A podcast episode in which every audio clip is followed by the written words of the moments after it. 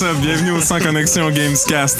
Mon nom, c'est Jérémy Sam. Je vais être votre co-host avec Kelly Grondin cette semaine encore une fois. What's up? Ça va? Ben oui, ça Puis va, comme vous l'avez entendu en intro, oui, oui, ça va bien, merci de demander.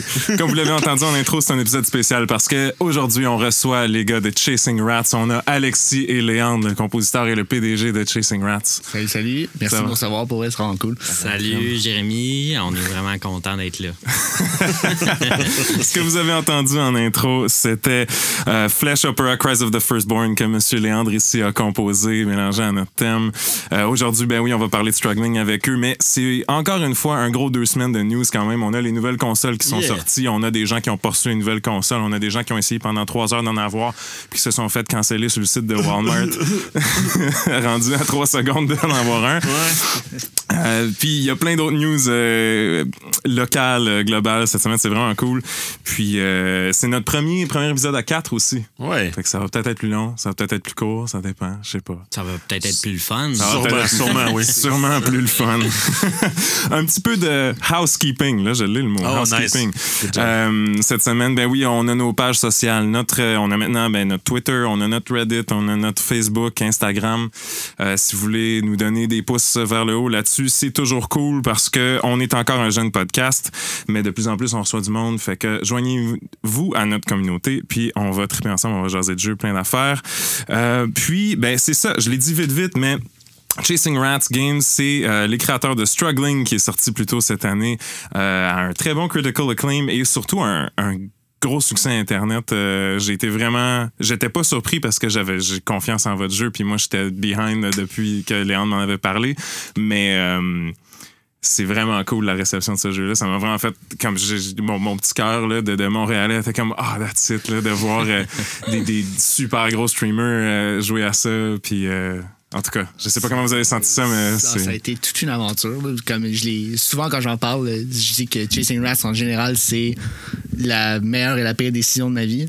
Puis euh, ben, c'est à cause ça vient qu'un roller coaster émotionnel. Puis le, le release ça a été euh, tellement euh, incroyable en termes d'émotion. Tout ce qui est passé là-dedans, on a passé Léon aussi là, on a, on a toutes les personnes, on toute l'équipe de Chasing Rats, on a passé les minimalement les deux premières semaines à regarder des streams puis des vidéos sur YouTube pour checker les réactions puis tout. Puis ça a été, euh, on était aux anges. là. Ah oui, c'est ça. Ouais. Puis toi, avec ton maintenant, je pense qu'on est rendu à 400 000 écoutes sur cette chanson Flesh Opera Cries of the 400 Firstborn. 000. Écoute, je pensais jamais qu'Internet accepterait cette bon chanson-là. Non Je seulement veux dire, 400 000, mais c'est c'est des, des covers, des arrangements de strings, des, des, des, euh, des recharts, des gens qui ont transcrit toutes Ouais. les parts que tu as écrites, man, sur cette chanson-là. C'est cinglé. Non, non, c'est vraiment spécial de voir à quel point euh, ça résonnait chez, une certaine, euh, euh, je dirais, une certaine euh, tranche de la population.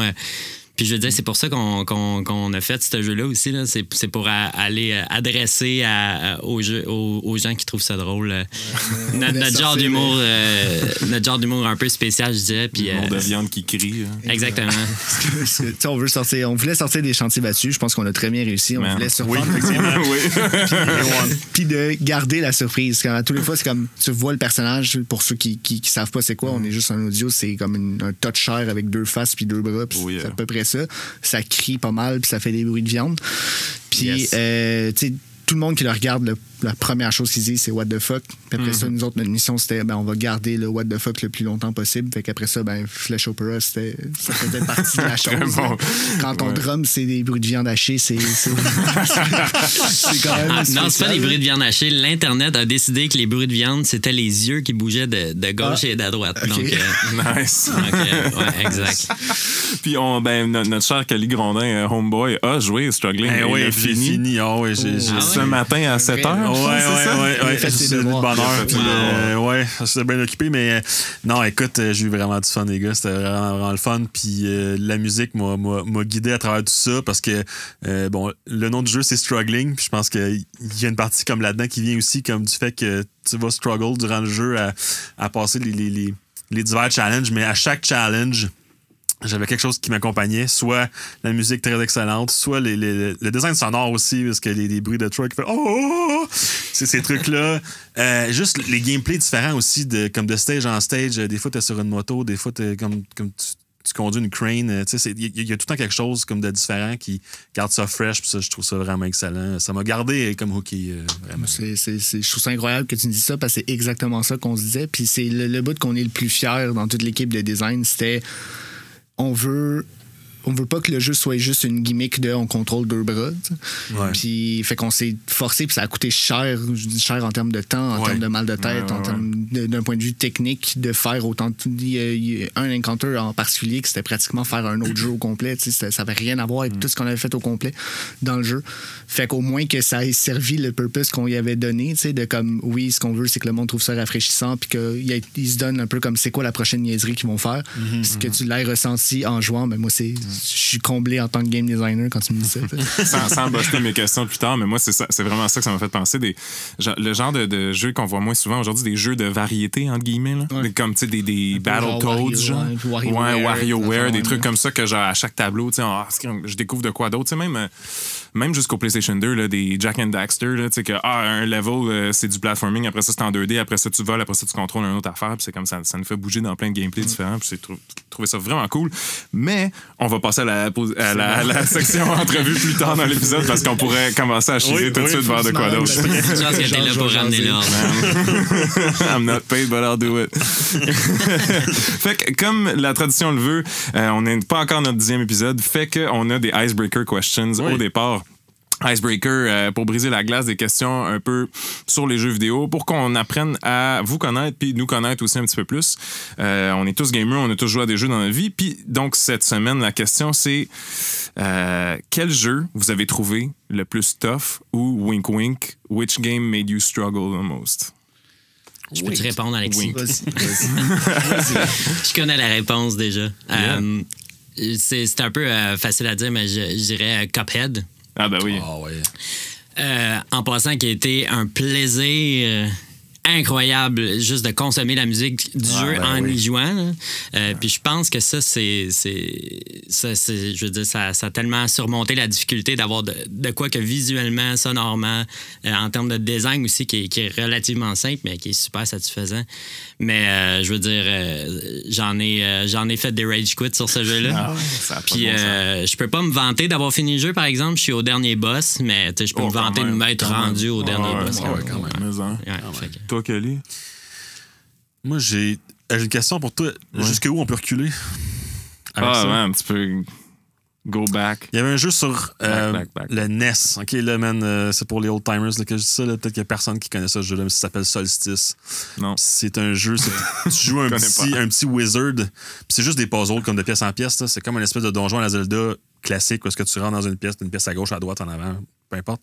Puis t'as un puzzle à résoudre dans chaque. Euh, sauf que la twist qui avait amené, c'était que ce que tu faisais dans une pièce a une répercussion sur la pièce à côté sans que tu le saches. Fait que t'avais aussi des timings qu'il fallait que tu fasses que t'avais aucune idée qu'il fallait que tu fasses. C'était un jeu très très mal présenté, très très Le rough. concept du UX, ça existait sûrement pas. Dans ce là. temps-là, je pense pas, non. Donc, euh, c'est ça. Tu, tu commençais, puis ah, OK, là, je monte sur la plateforme, je passe sur le piton, puis OK, ça ouvre la porte, on est rendu à la porte, puis là, ah, je peux pas rien faire, je sais pas pourquoi. Ben, il fallait que tu fasses de quoi dans l'autre pièce, puis tu savais pas. genre. Fait que c'était un truc comme ça. Fait que finir ce jeu-là, je pense qu'il y a peut-être euh, peut-être 14 personnes sur la planète Terre qui l'ont fait. T'en fais-tu euh, partie? Ah oui, c'est très, très, très difficile. là. Fait que tu l'as fini? Hein? Tu l'as fini? J'ai presque fini. Ok, presque. Mais je dois dire que j'ai triché un peu. J'ai consulté des vidéos parce que, euh, ouais. Ah, aujourd'hui, ça s'appelle juste jouer à des jeux. Là. Ouais. Consulter des vidéos. Met des vidéos, Mais quand j'étais jeune, euh, Demon's Souls, là, tu sais. Mais quand j'étais jeune, on s'était Pas pas, bon rendu loin. Là, je me rappelle, on, on, on avait fait comme OK, c'est un jeu de merde, on va jouer à Megaman à la place, mais. Qui était pas particulièrement facile non plus. non, mais dans ce temps-là, c'était quand même plus. Ouais, plus en tout cas. C'était plus accessible. Oui, c'est ça. Toi, Alexis? Euh, moi, c'est un peu la réponse plate, c'est full associé à ça, puis ça a tellement marqué l'industrie, mais Mhm. c'est- ça a trop marqué ma personne que ça soit pas ça. Puis ça va être le premier Dark Souls. Yeah. Euh, la raison pourquoi je suis en game dev, pourquoi j'ai eu de l'intérêt pour le level design à la base, c'est ça. Il y a comme un moment dans Dark Parce que, OK, pour la- pour l'aspect. je vais ouvrir plein de parenthèses. hein. Fou. All good. Euh, pour pour l'aspect struggle, difficulté, c'est le jeu que j'ai arrêté de jouer en disant comme non, c'est pas pour moi. Puis que je suis revenu comme 3-4 mois après, puis que mon frère me niaisait parce que j'avais give up. Puis là, je le réessaye, puis je me rends un petit peu plus loin. Puis là, je suis comme, non, OK, c'est toujours pas pour moi. Puis, je suis arrivé à un moment où qui a comme changé ma façon de voir le level design. C'est quand tu réussis à battre un des premiers boss, euh, que je me souviens plus du nom, sur le pont. Après ça, tu, tu skips comme le dragon, puis tu te ramasses à un bout. Puis là, t'es comme un peu désespéré parce qu'il n'y a pas un nouveau checkpoint, il n'y a pas un nouveau bonfire. Puis là, je passe tout droit à quelque part. Mon frère fait comme, ah, attends, t'as t'as oublié de quoi, c'est comme vraiment important. Puis là, je retourne. Puis il fait interagir avec cette échelle-là. Puis là, je kick l'échelle. Puis là, l'échelle, elle descend. Puis là, je vois le bonfire que je suis depuis à peu près les cinq dernières heures. Puis je suis comme, wow. Puis là, je suis capable de faire tout le, le- le parcours que j'ai Ouais. fait depuis, comme, tous les sacres que j'ai eus. Puis je suis comme, j'ai pas un nouveau checkpoint, j'ai le même, mais c'est du génie parce que ça me montre à quel point tout, le- tout ce que j'ai fait, puis comment est-ce que tout est interrelié dans le jeu, puis ça se traduit tout le long du jeu, cette, cette partie-là. Il y a comme un moment dans le jeu où il y a une brisure entre deux levels, mais sinon tout est seamless.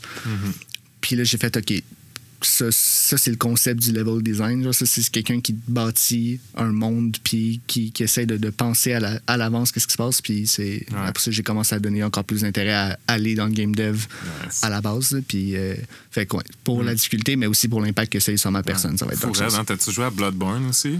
Euh, j'ai pas de j'ai presque pas de console à part la Switch mais j'ai joué chez des amis fait que j'ai joué euh, peut-être les 4-5 premiers Ouais, boss à parce peu que, près mais c'est la- là. première zone de Bloodborne, c'est comme Ouais. ce concept-là poussé à 1000. là. Absolument. Ah, c'est cinglé. c'est vraiment, Moi aussi, ça m'a vraiment fait de quoi. C'est vraiment hot. Euh, puis euh, justement, dans, dans Struggling, un moment donné, quand euh, t'as un, un God Blessing que vous appelez, il y a comme un texte qui arrive qui dit New Abomination God Blessing, puis c'est tellement Dark Souls comme call. c'est tellement Dark Souls comme truc. C'était une bon. grosse inspiration pour tous les, les, fondateurs de l'entreprise. Fait que, Ouais, c'est- un clin d'œil super assumé. là. Nice. Sweet. Puis, euh, ouais, moi, j'ai joué au remake de Crash, qui est sorti l'année passée. Crash 1, 2, 3. Puis, ils ont refait les modèles, mais ils n'ont pas refait toutes les box des personnages, fait que les, les, les box d'impact. là. Euh, pour ceux qui ne savent pas à la maison, les box d'impact, c'est qu'est-ce qui fait que deux, deux choses se cognent ensemble dans un jeu vidéo. Fait que si Mario il est capable d'être sur une boîte, ben juste du bout de son pied, c'est que la boîte va jusqu'au bout de son pied. Puis il y y a quelque chose qui a fucké quand ils ont refait les, les, les, les, les nouveaux modèles dans, dans le remake de Crash 1 et 2. Tout le monde en parle dans leur review. Crash 1, ça n'a pas de bon sens comment c'est tough. Dans le remake, c'est nuts. Il y a un niveau où est-ce que. Puis il y a une vidéo de moi qu'un de mes amis a pris. C'était pour ma fête que j'ai joué en plus. Là, quelle mauvaise fête. Mais genre, que je joue, puis ça fait comme 40 fois qu'on fait le putain de level. C'est un pont qui passe, il y a des tortues, faut que tu sautes sa tortue, puis après ça, quand la tortue est en envers, tu peux sauter plus haut. Mais si tu tues pas la tortue jusqu'au bout du pont, puis que tu sautes pas à ce pixel-là près, tu pourras pas te rendre à l'autre bord. Fait qu'il faut que tu sois capable de tricher pour passer ce level-là, puis marcher ses cordes du côté du pont. genre. All right. Puis il y a une vidéo de moi que après 40 fois de l'essayer, on l'a finalement en trichant, of course, parce que faire ce, ce level-là, legit, ça n'a pas de bon sens. Puis c'est le cri le plus primal que j'ai vu de ma vie. On peut avoir un extrait ou... Ben, je je l'ai pas avec moi, mais peut-être que je Non, pourrais non, mais live, je parle d'un extrait live. Ah Là. mon dieu, un extrait live, euh, je sais pas. euh, Je pense que ta copine me l'a envoyé, cette euh, vidéo-là. oui, ça je se pense, que- je pense qu'elle te l'a envoyé. Fait que je pourrais Ouais. l'éditer au pire dans l'épisode. Fait que quand l'épisode va sortir, il va avoir le clip de mon cri primal maintenant.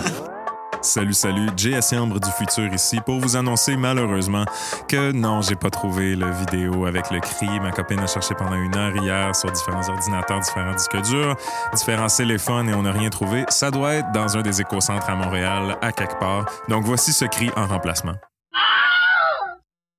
Là. Ok, good. C'est trop, euh, c'est trop cosy en ce moment. Ouais, c'est ça, je suis même trop bien pour dip la vibe autant que ça. yeah, cool. Fait que comme j'ai dit, euh, on a beaucoup de news à jaser. On va se claquer les news globales euh, tout de suite parce qu'on a beaucoup de news locales à parler puis beaucoup de news cool locales à parler. Fait que, ben, vite, vite, les nouvelles consoles sont là. Ben oui. PlayStation 5, Xbox Series X, S.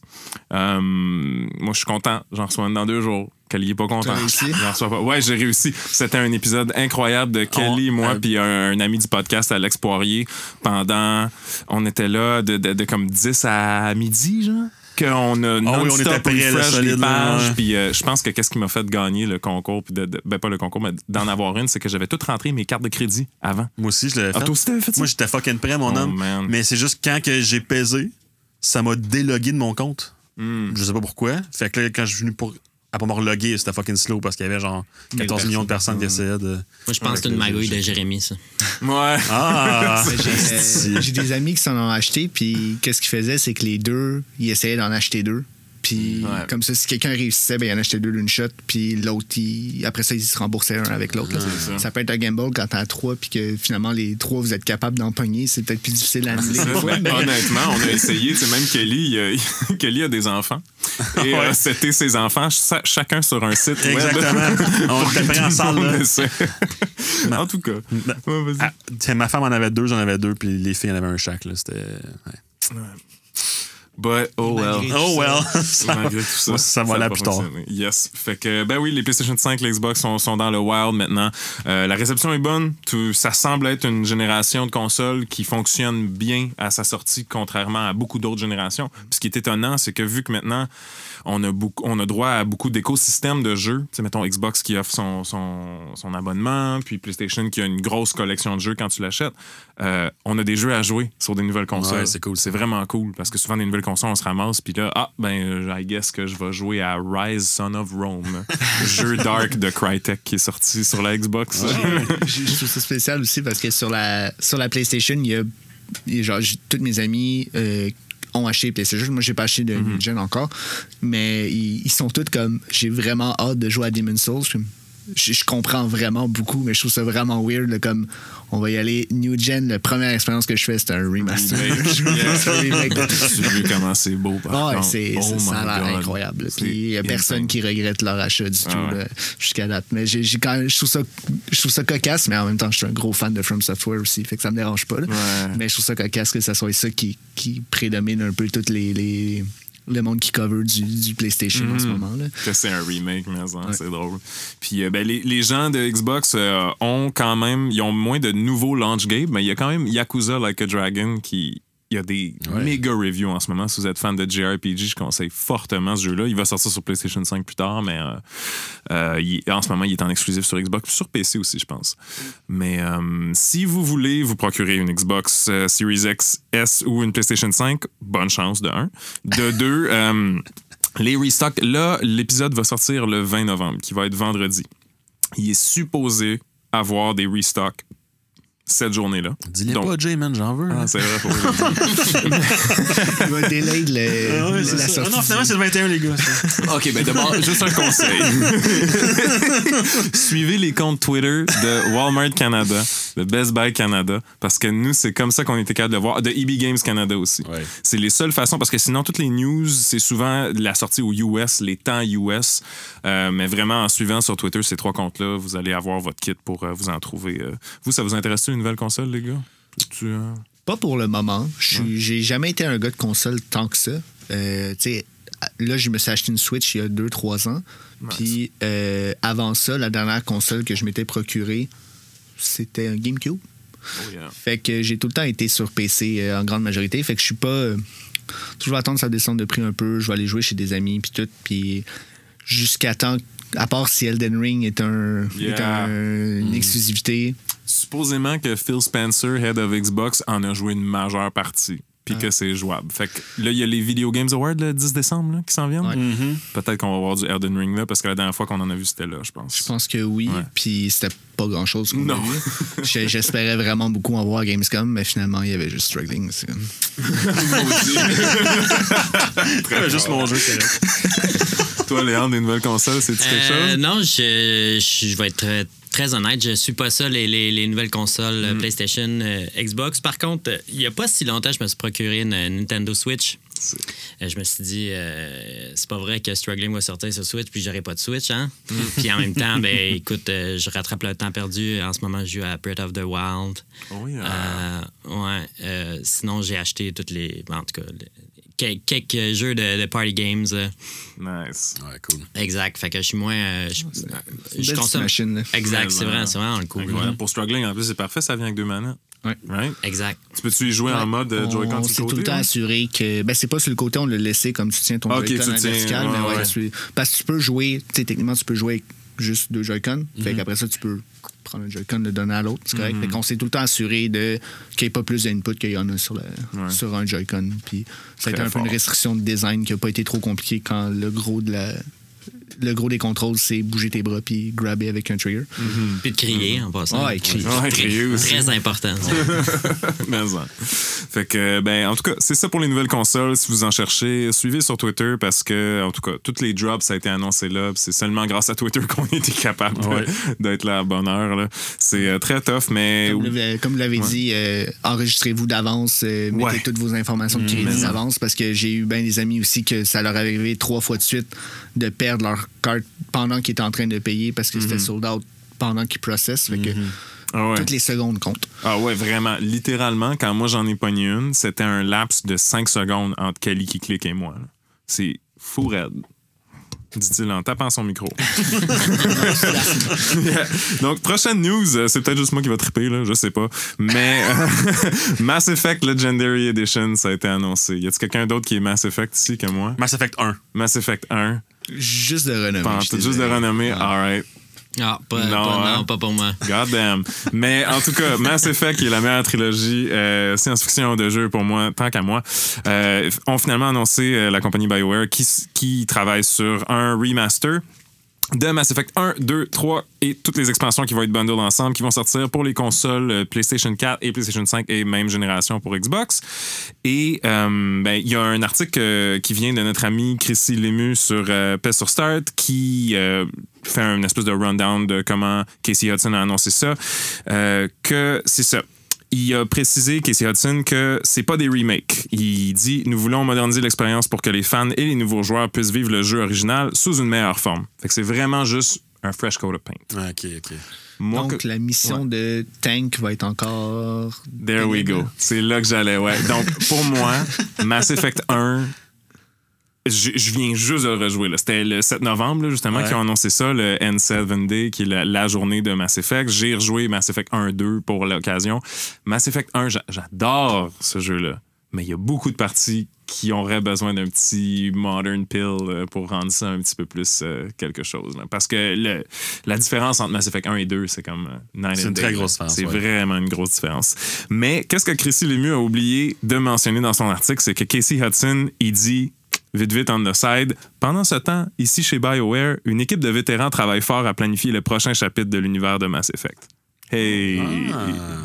Donc, T'es excité, GG, là? man, incroyable. Le dernier, c'est comme Mass Effect Andromeda, c'est tellement un flop. là. Ouais. C'est un flop monumental. Je trouve ça bien qu'il ait omis de le refaire. Oh, ouais, vraiment. Celle-là, on va l'oublier. faut pas. pauvre, employé de BioWare Montréal. C'est vraiment terrible ce qui est arrivé avec ce jeu-là, mais ouf, man. C'est- triste comment la réaction a été faite, puis comment la communauté du gaming en général est comme autant font autant des affaires malades que des fois c'est des pestes. Là. Ouais. Puis euh, Andromeda a fait partie de, de- de la raison pourquoi c'était des pestes. Je comprends que tu peux être fâché quand t'es hype sur quelque chose, mais en général, les menaces de mort. Ouais, ça sert à mais ça, il y en a, hein. euh, J'ai un médecin qui travaille chez Bethesda, puis ils ont reçu des menaces pour Fallout 76, là. Fait que, tu sais, c'est c'est- a tout le temps de. C'est- c'est- Ça vient avec du. C'est super beau quand tu vois la passion qui va Oui. avec, mais quand tu vois le dark side de la chose, c'est trash des fois. Là. Vraiment. Pour ceux qui ne savent pas euh, à quoi qu'on fait référence, euh, surtout pour, pour BioWare Montréal, c'est que vous pouvez aller voir si vous cherchez Jason Schreier, qu'on parle souvent à chaque épisode du podcast, qui est un, un journaliste de jeux vidéo. Jason Schreier, Mass Effect Andromeda sur Google, vous allez tomber sur un super long article qui est comme une espèce de documentaire sur comment et pourquoi ce jeu-là a floppé. Puis le developing process de ce jeu-là, c'est cinglé. C'est une série Netflix en soi, cet article-là. C'est fou raide. Le prochain documentaire à la. euh, comment ça s'appelle l'affaire de. de To Find a. Murderer? Non, le, Non? le truc de, de Lyon là, qui, qui, qui était Ah ouais, en mode, euh, euh, euh, Tiger King. Ah, Tiger Ouais, King, ah, ça. le prochain Tiger King, man.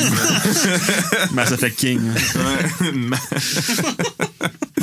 Yeah, Mais en tout cas, euh, merci mon cher Casey Hudson. Je suis vraiment excité pour le prochain. J'aime beaucoup de Dragon Age. J'aime beaucoup Dragon Ouais, Age, leur, autre, leur autre, euh, franchise. Mais Mass Effect, c'est vraiment proche de mon cœur. Euh, c'est, je, je trippe bien. Puis j'ai vraiment hâte de voir qu'est-ce qu'ils vont faire avec ça. Puis pour nous, ouais. Je te souhaite que ça soit bon. on en a besoin, on, on le mérite. Absolument. Euh, puis ça va être tout pour les news globales parce qu'on a une coupe de cool news locales à parler avant qu'on tombe dans la partie très struggling de la chose. Euh, en premier, ben il y a Assassin's Creed Valhalla qui est sorti. Ça, Oui. c'est le dernier Assassin's Creed, fait euh, chez nous ici à euh, Ubisoft Montréal, euh, qui a des super bons reviews en ce moment, des gens des, qui tripaient vraiment plus sur les premiers Assassin's Creed, qui commencent à retriper un petit peu plus sur ces jeux-là. Euh, y a-tu quelqu'un qui est bien Assassin's Creed ici? Moi, je suis un peu. mais, Pas personnellement. J'ai joué pas au premier. Je suis vraiment plus un gars d'indie que AAA en général. Ouais. C'est pour ça que j'ai pas tant joué à Mass Effect puis j'ai pas tant joué à Assassin's Creed. Mm. Euh, par contre, j'ai des amis qui ont passé des 300-400 heures dans les deux derniers là, Ouais. euh, pour l'aspect RPG qui l'encourageait un petit peu plus. Puis euh, de ce que j'ai vu de, de mes recherches, il y a beaucoup de personnes qui ont, qui ont juste des bonnes choses à dire de celle-là. Puis moi, c'est probablement un, de, un des Assassin's Creed qui me parle le plus parce qu'il sort un peu moins de. Je trouve qu'il est un peu. qui, qui feel différent, du moins dans son thème, avec l'aspect viking que ça me parle un peu plus.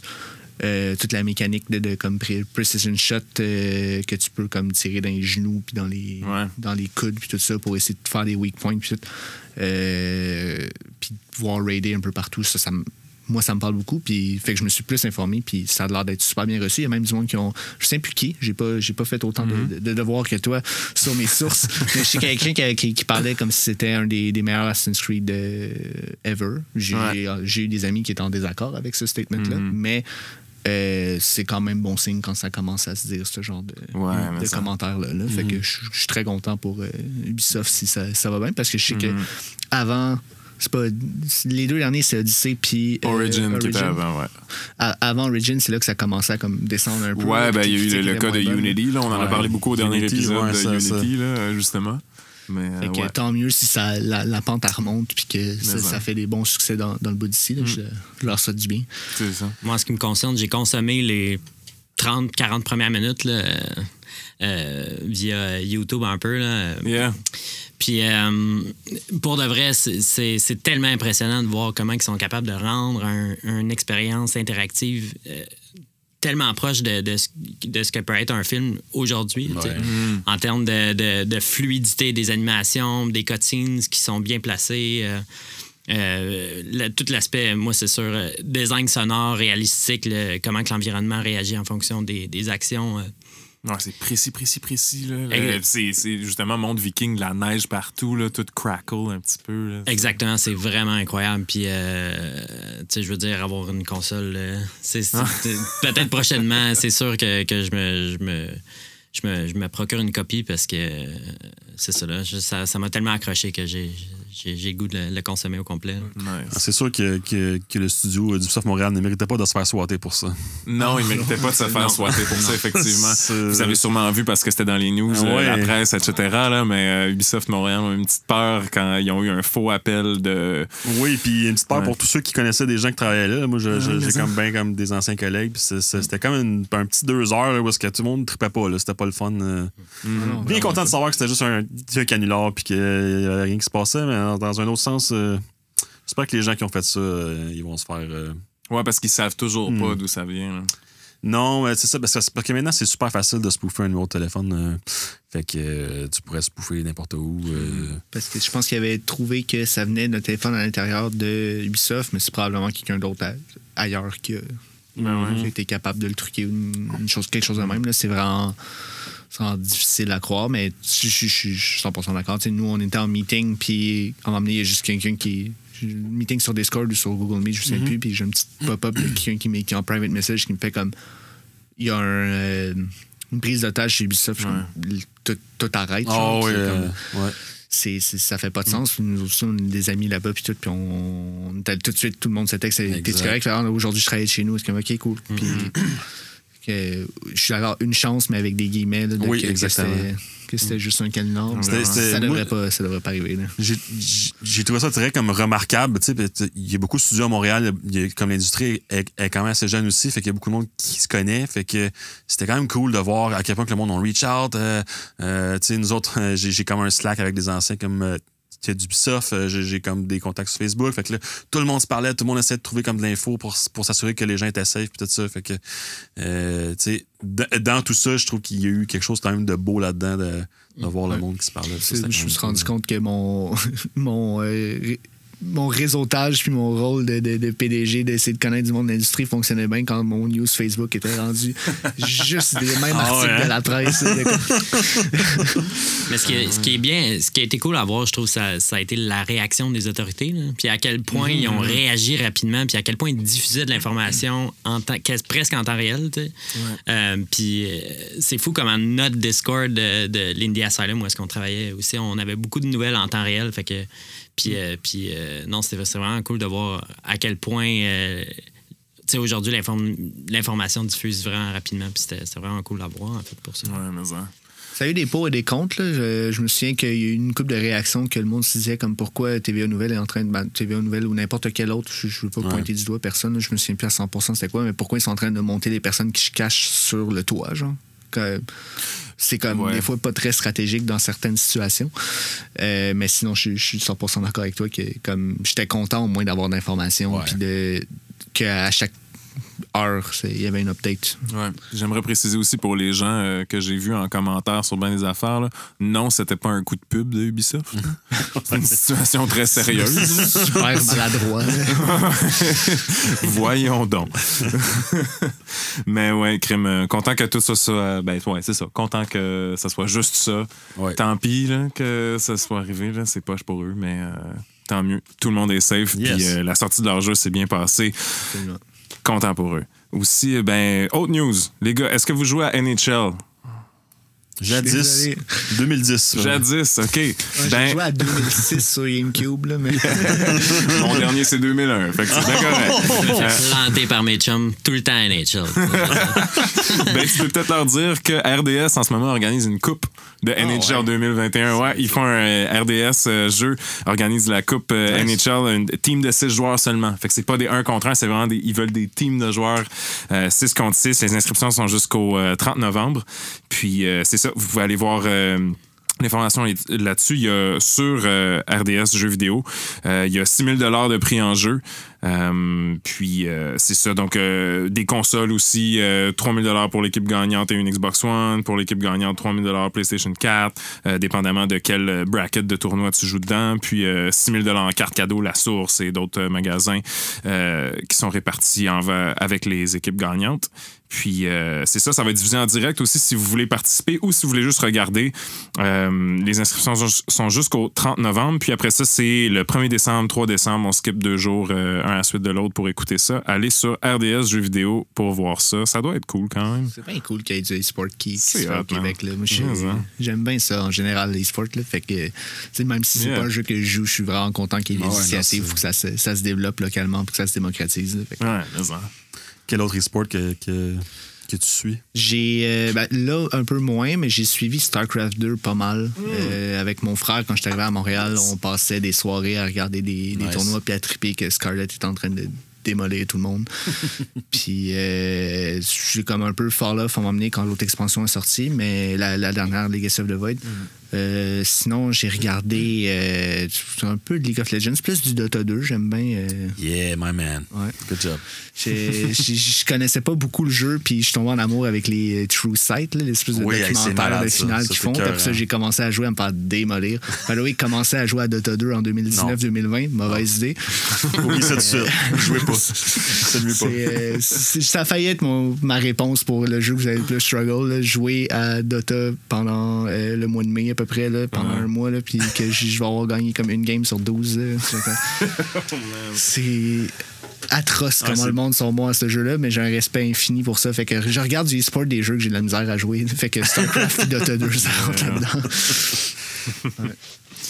Nice. Ben, en tout cas, espérons qu'il y en a de plus en plus de e-sport parce que t'as raison, c'est cool d'en, voir comme ça, des gros channels comme ça. Puis, euh, ben, j'ai hâte là, la team de. Moi, c'est Overwatch que je suis. là. J'ai hâte d'avoir Ouais. euh, Overwatch Montréal là, un jour. Ah, j'y crois, j'y crois. T'y crois? Nice. ben, aujourd'hui, là, on enregistre, nous, c'est le 18 novembre. Euh, L'épisode sort dans deux jours. Mais aujourd'hui, il y a eu les annonces des nominés au Game Awards qui va se passer le Ouais. 10 décembre. Puis, on a une coupe de jeux de Montréal, une coupe de compagnies montréalaises qui sont là, dont euh, les amis indie de Thunder Lotus avec Spirit Fairy qui est sorti. Grandement mérité comme nomination. Là. C'est, Yeah. Ah, c'est incroyable comme jeu. Vraiment hot comme jeu. Ils ont été nominés pour Games for Impact, ce qui veut dire une, une catégorie qui est des jeux qui poussent des causes sociales ou qui essaient de faire penser sur des sujets sociaux importants euh, de notre génération. Ils ont été nominés pour ça. Et aussi, simplement, Best Indie de 2020. Nice. Euh, on a les amis de Motif avec euh, Star Wars Squadron qui sont là avec Best VR. Assassin's Creed Valhalla qu'on vient de jaser qui ont été nominés pour euh, Innova- Innovation and Accessibility et euh, Best Action Adventure. Puis Innovation and Acce- Accessibility, c'est une nouvelle... euh, une nouvelle catégorie cette année au Game Awards. Euh, beaucoup ben, attribué pour des jeux qui offrent plus d'options d'accessibilité, donc euh, pour les gens qui ont besoin de jouer aux jeux différemment que nous, qui ont besoin de voir des différentes couleurs, qui ne peuvent pas utiliser les mêmes controllers que nous. Euh, Ubisoft ont vraiment poussé leur jeu à avoir des options pour l'accessibilité cette année. C'est vraiment cool. Euh, aussi Watch Dogs Legion qui a beaucoup d'options Ouais. pour ça. Euh, c'est vraiment cool. Puis continue à faire ça. Euh, je trouve ça vraiment impressionnant. Ouais, c'est c'est- c'est un hot topic en, en game design. là. Mm. Mais, en, en 2020, là, ça revient souvent, on entend souvent parler. Mm. C'est pas cool. facile. C'est vraiment pas facile à des années. Tu sais, nous, on, on l'a pas mis dans le jeu, mais on l'a considéré quand même parce qu'il n'y a pas beaucoup d'input puis tout. Puis on s'est comme posé un peu la question, mais finalement, par faute de temps puis mille raisons. Puis je suis content que, que Ubisoft, avec les ressources qu'ils ont, mette ça de l'avant. C'est Ouais. toute une job de design de penser à Ouais. un jeu aussi complexe que Watch Dogs ou Assassin's Creed pour que ça soit accessible, par exemple, à quelqu'un qui a juste une main. Je sais pas à quel point c'est poussé, là, mais je suis. euh, j'ai pas joué, je sais pas. Ouais. Mais euh, le fait que ça soit nominé là montre qu'il y a eu un effort euh, conscient là-dessus. Puis ça, c'est tout un challenge. là. Ouais, mais hein, ben, c'est depuis The Last of Us 2 surtout là, qui a comme apporté ça dans le limelight public beaucoup. Là. Euh, T'as des gens comme euh, Steven Spawn, euh, qui est euh, un, gamer très actif sur Twitter, qui euh, a aussi son podcast qui s'appelle Able Gamer, qui pousse beaucoup ça. Si ça vous intéresse, je vous conseille vraiment d'aller suivre euh, Steven Spawn puis Able Gamers. C'est vraiment cool. Euh, ils montrent, c'est ça, plein de jeux qui portent cette cause-là à fruit puis qui montrent euh, des nouvelles options d'accessibilité. Un dernier, je crois, à Montréalais, je suis pas sûr parce qu'ils ont des studios en France, mais des studios ici aussi, Don't Not Games. Ouais. Euh, Tell Me Why, qui est nominé pour euh, Games for Impact aussi. euh, qui est super cool. Puis dans le fond, euh, j'ai j'ai déjà jasé de Tell Me Why et Don't Not Games, mais euh, ce que j'ai trouvé vraiment impressionnant, qui est connexe un peu à leur catégorie Games for Impact, c'est qu'il y a un personnage trans dans ce jeu-là. Puis le, le trans de la chose n'est pas le conflit du jeu. C'est juste une chose qui est. Puis f- faut aller sur le site web de Tell Me Why, puis aller voir les, les espèces de... Ils ont fait un breakdown narratif de comment ce sujet-là est traité dans le jeu pour que si vous, c'est un sujet qui vous frappe, qui vous cause un malaise, qui euh, si c'est quelque chose que vous, vous faites partie d'eux, puis vous trouvez ça tough, regardez du média qui a ça, ben euh, c'est tout expliqué sur leur site. Fait que euh, c'est vraiment cool. C'est le premier jeu que je vois qui fait ça. C'est euh, vraiment un bon take, je pourrais. C'est- ça que je trouve un peu euh, triste là, là-dedans, c'est que souvent, quand il y a quelque chose par rapport à n'importe quelle identité, euh, que ce soit par rapport au genre ou par rapport à la sexualité, souvent ça prend une partie définie. Genre, c'est comme.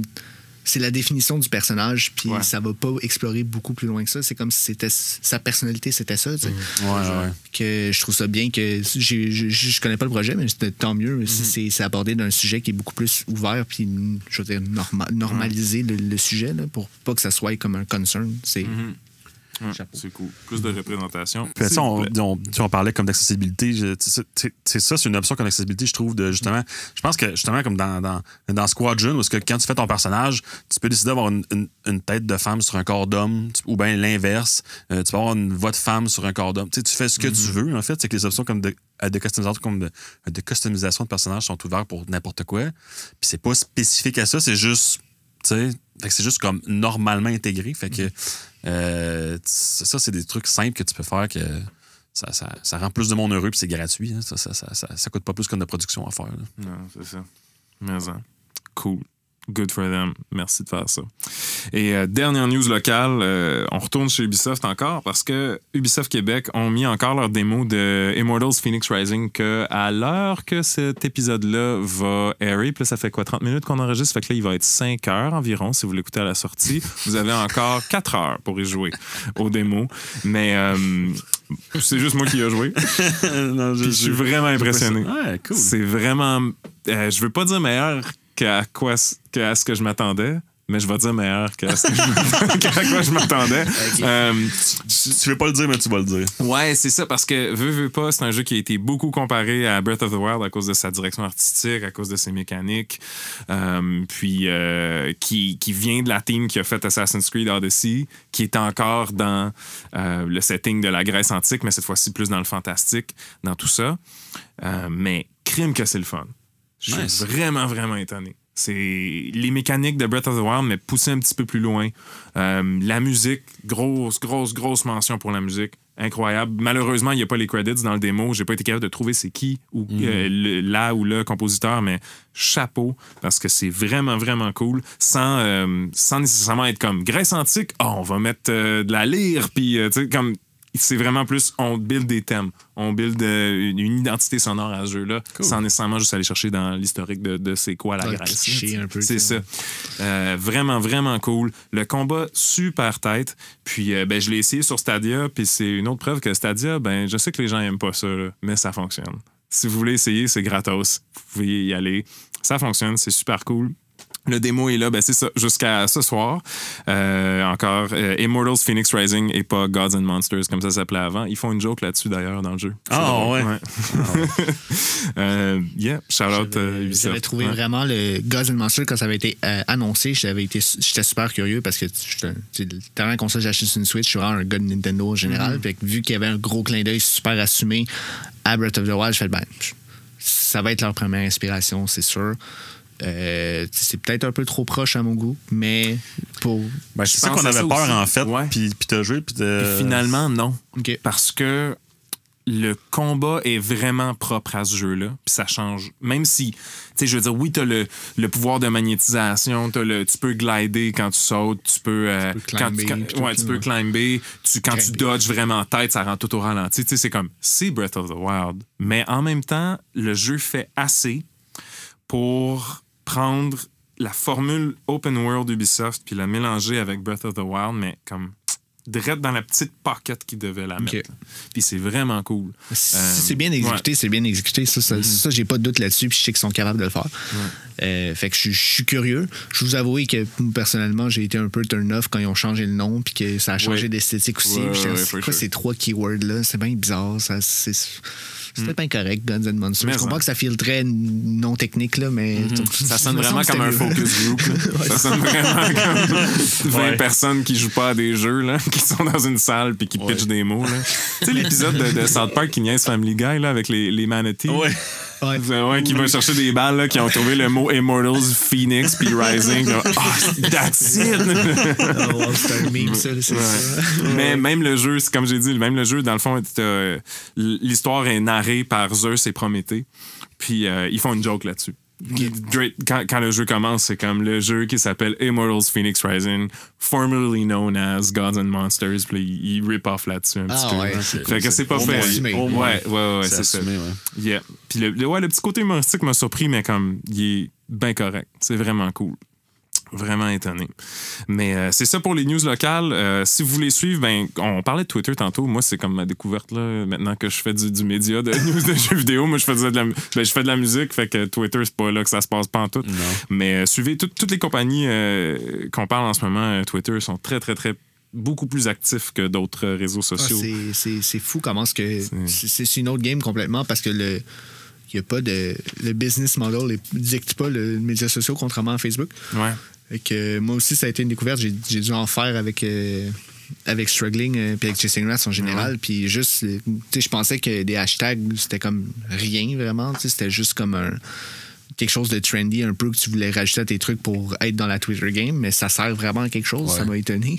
Puis euh, c'est fou comment l'information est accessible puis que c'est un ré- moins au Québec ou au Canada. Je, ben, je sais pas au Canada, mais au Québec c'est vraiment moins populaire que Facebook.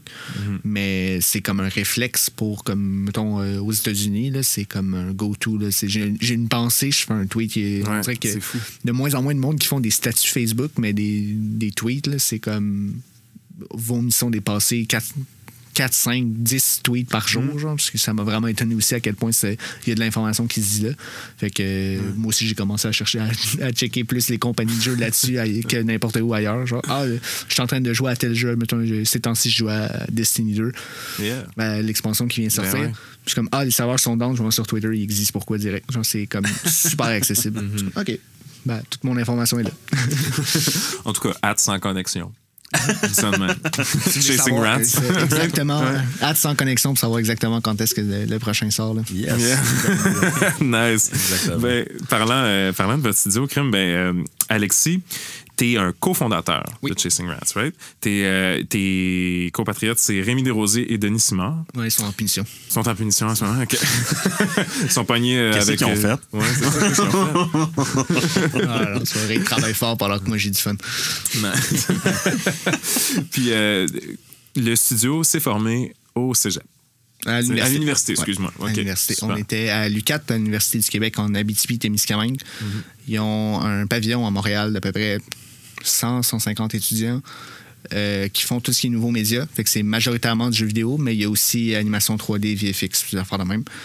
Puis euh, les trois, on était en game design. Puis on avait tout le temps des euh, attitudes différentes qui faisaient qu'on se complétait un peu dans notre team. On avait tout la- l'aspect game design, mais Denis avait un coup de crayon qui était intéressant. Euh, Rémi comprenait la prog plus que n'importe qui dans notre gang.